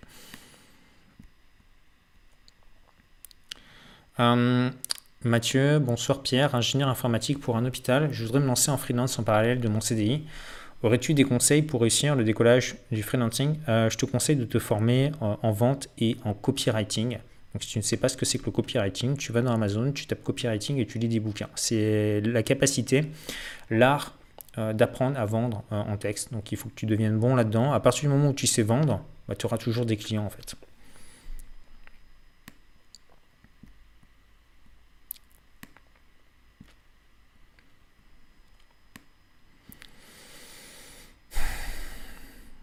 Alors, quels sont les taux de rendement que j'obtiens avec mes investissements en moyenne? Ça dépend. Franchement, je vous dis, c'est par deal. Il ne faut pas regarder que le rendement, il faut regarder le, cash flow que tu génères euh, en fonction de tes investissements. Et c'est variable, parce que d'une période à l'autre, une année, je vais gagner un petit peu plus sur certains biens immobiliers, d'autres un peu moins, parce que j'ai des locataires qui sont partis ou j'ai dû faire des travaux.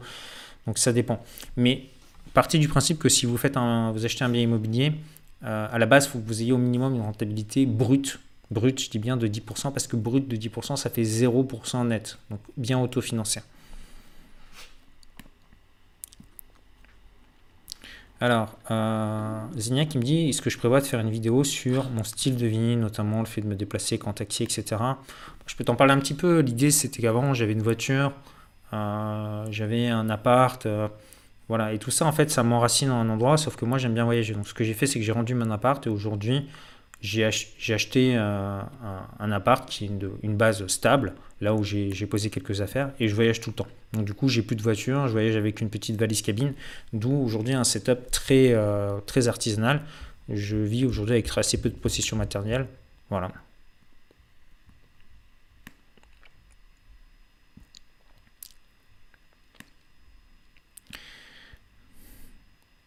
Euh, Bon, vous voyez, dans le chat, vous avez des personnes qui investissent en Saint-Etienne. C'est pareil, dans mon groupe, il y a pas mal de gens qui investissent dans, chacune des villes où vous voudrez investir. Hum, hum. Bon, euh, combien de temps là? 2h30 Bon, alors, euh, ça va être l'heure de conclure ce live. Donc, je vais refaire un petit tour de ce qu'on a vu. Donc, on a vu la grille des taux IMO. Euh, la grille des taux EMO, vous la retrouverez juste en dessous, premier lien dans la description. Voilà, vous pouvez la télécharger. Vous tombez sur cette page, vous mettez votre email et je vous envoie tout ça. Euh, on a vu euh, comment calculer ses capacités d'emprunt avec le site meilleurtaux.com. Bon, je vous ai montré à quoi ressemblait l'espace membre du programme Raphaël la mise dans l'immobilier. Donc, pareil, vous avez le lien juste en dessous dans la description de cette vidéo. Vous déroulez, c'est un petit peu plus bas. Vous avez liste des programmes et ce programme s'appelle Raphaël la mise dans l'immobilier. Donc voilà, vous voyez, c'est assez, lourd, euh, c'est assez lourd comme programme. Euh, plus de 30 heures de formation, plus d'une centaine de vidéos, plus le live, plus le groupe privé. Voilà, c'est cette formation fait la mise dans l'immobilier. Donc pour ceux qui veulent rejoindre le programme, voilà, vous savez où trouver le lien. En tout cas, ça m'a fait plaisir euh, bah, d'être avec vous. Euh, merci pour votre énergie, merci pour euh, votre soutien, puis merci pour bah, tous ceux qui me suivent depuis plus ou moins longtemps. Je sais qu'il y en a certains parmi vous qui me suivent depuis le début, donc ça fait vraiment, vraiment plaisir. Puis bah voilà, c'est l'occasion de faire des lives. Je sais qu'en ce moment vous êtes confinés, pas moi, j'ai pas voulu vous narguer avec ça, je suis pas confiné là où je suis. Donc voilà, je me suis dit que plutôt que de rester chez vous sur Netflix, on pouvait se retrouver entre nous. Et je pense que je referai d'autres lives sur d'autres sujets. Donc voilà, j'espère que ça vous a plu en tout cas. Moi, c'était cool. J'ai bien aimé passer du temps euh, avec vous. Donc euh, voilà, bah, on se retrouve euh, prochainement. Alors je sais pas si ce sera une vidéo ou un live ou en tout cas, en tout cas, si vous voulez avoir des nouvelles ou mes, infos, je vous montre rapidement. Il faut vraiment que vous me rejoigniez sur, sur Telegram. Je vous montre en fait, ça c'est, alors je sais pas s'il va y avoir le focus. Ça c'est tout ce que je partage. voilà, en fait c'est plein d'infos. Par exemple, là, ici, j'ai partagé un placement qui m'apporte 5% euh, de rendement. Euh, qu'est-ce que j'ai envoyé? J'avais envoyé la grille des taux, pareil, sur mon canal Telegram. Euh, là, ici, alors je ne sais pas si on va réussir à voir. Je vais essayer de, faire la mise au point là-dessus. Bougez pas. ça n'a pas marché. Ouais, voilà. Là, c'est la plus-value de 80 000 euros que j'avais fait. Ça, je partage ça sur mon canal Telegram. Donc, sur Telegram, c'est un peu plus informel. Hein. C'est-à-dire qu'on voit des choses plus détente, je vous partage un petit peu où je suis, ce que je fais, euh, les investissements que je fais. Euh. Donc euh, voilà, je vous remets le lien dans, le chat. Si vous êtes sur Telegram, vous tapez simplement Pierre Ollier, comme sur ma chaîne YouTube, mais tout attaché, sans espace. Et voilà, vous rejoignez le, canal Telegram. Je poste dessus tous les jours. Voilà, et je poste des infos un petit peu plus perso. C'est quoi Telegram? C'est une sorte de réseau social, c'est une sorte de WhatsApp. C'est comme si vous m'aviez sur WhatsApp en fait. Euh, et on peut euh, discuter ensemble. Il y a des groupes et les gens peuvent échanger entre eux. Donc voilà, bon, moi je vous dis à bientôt. Merci de votre temps, merci de votre attention, merci de votre énergie. Et puis bah, on se retrouve euh, bah, très prochainement. Ciao, ciao les amis.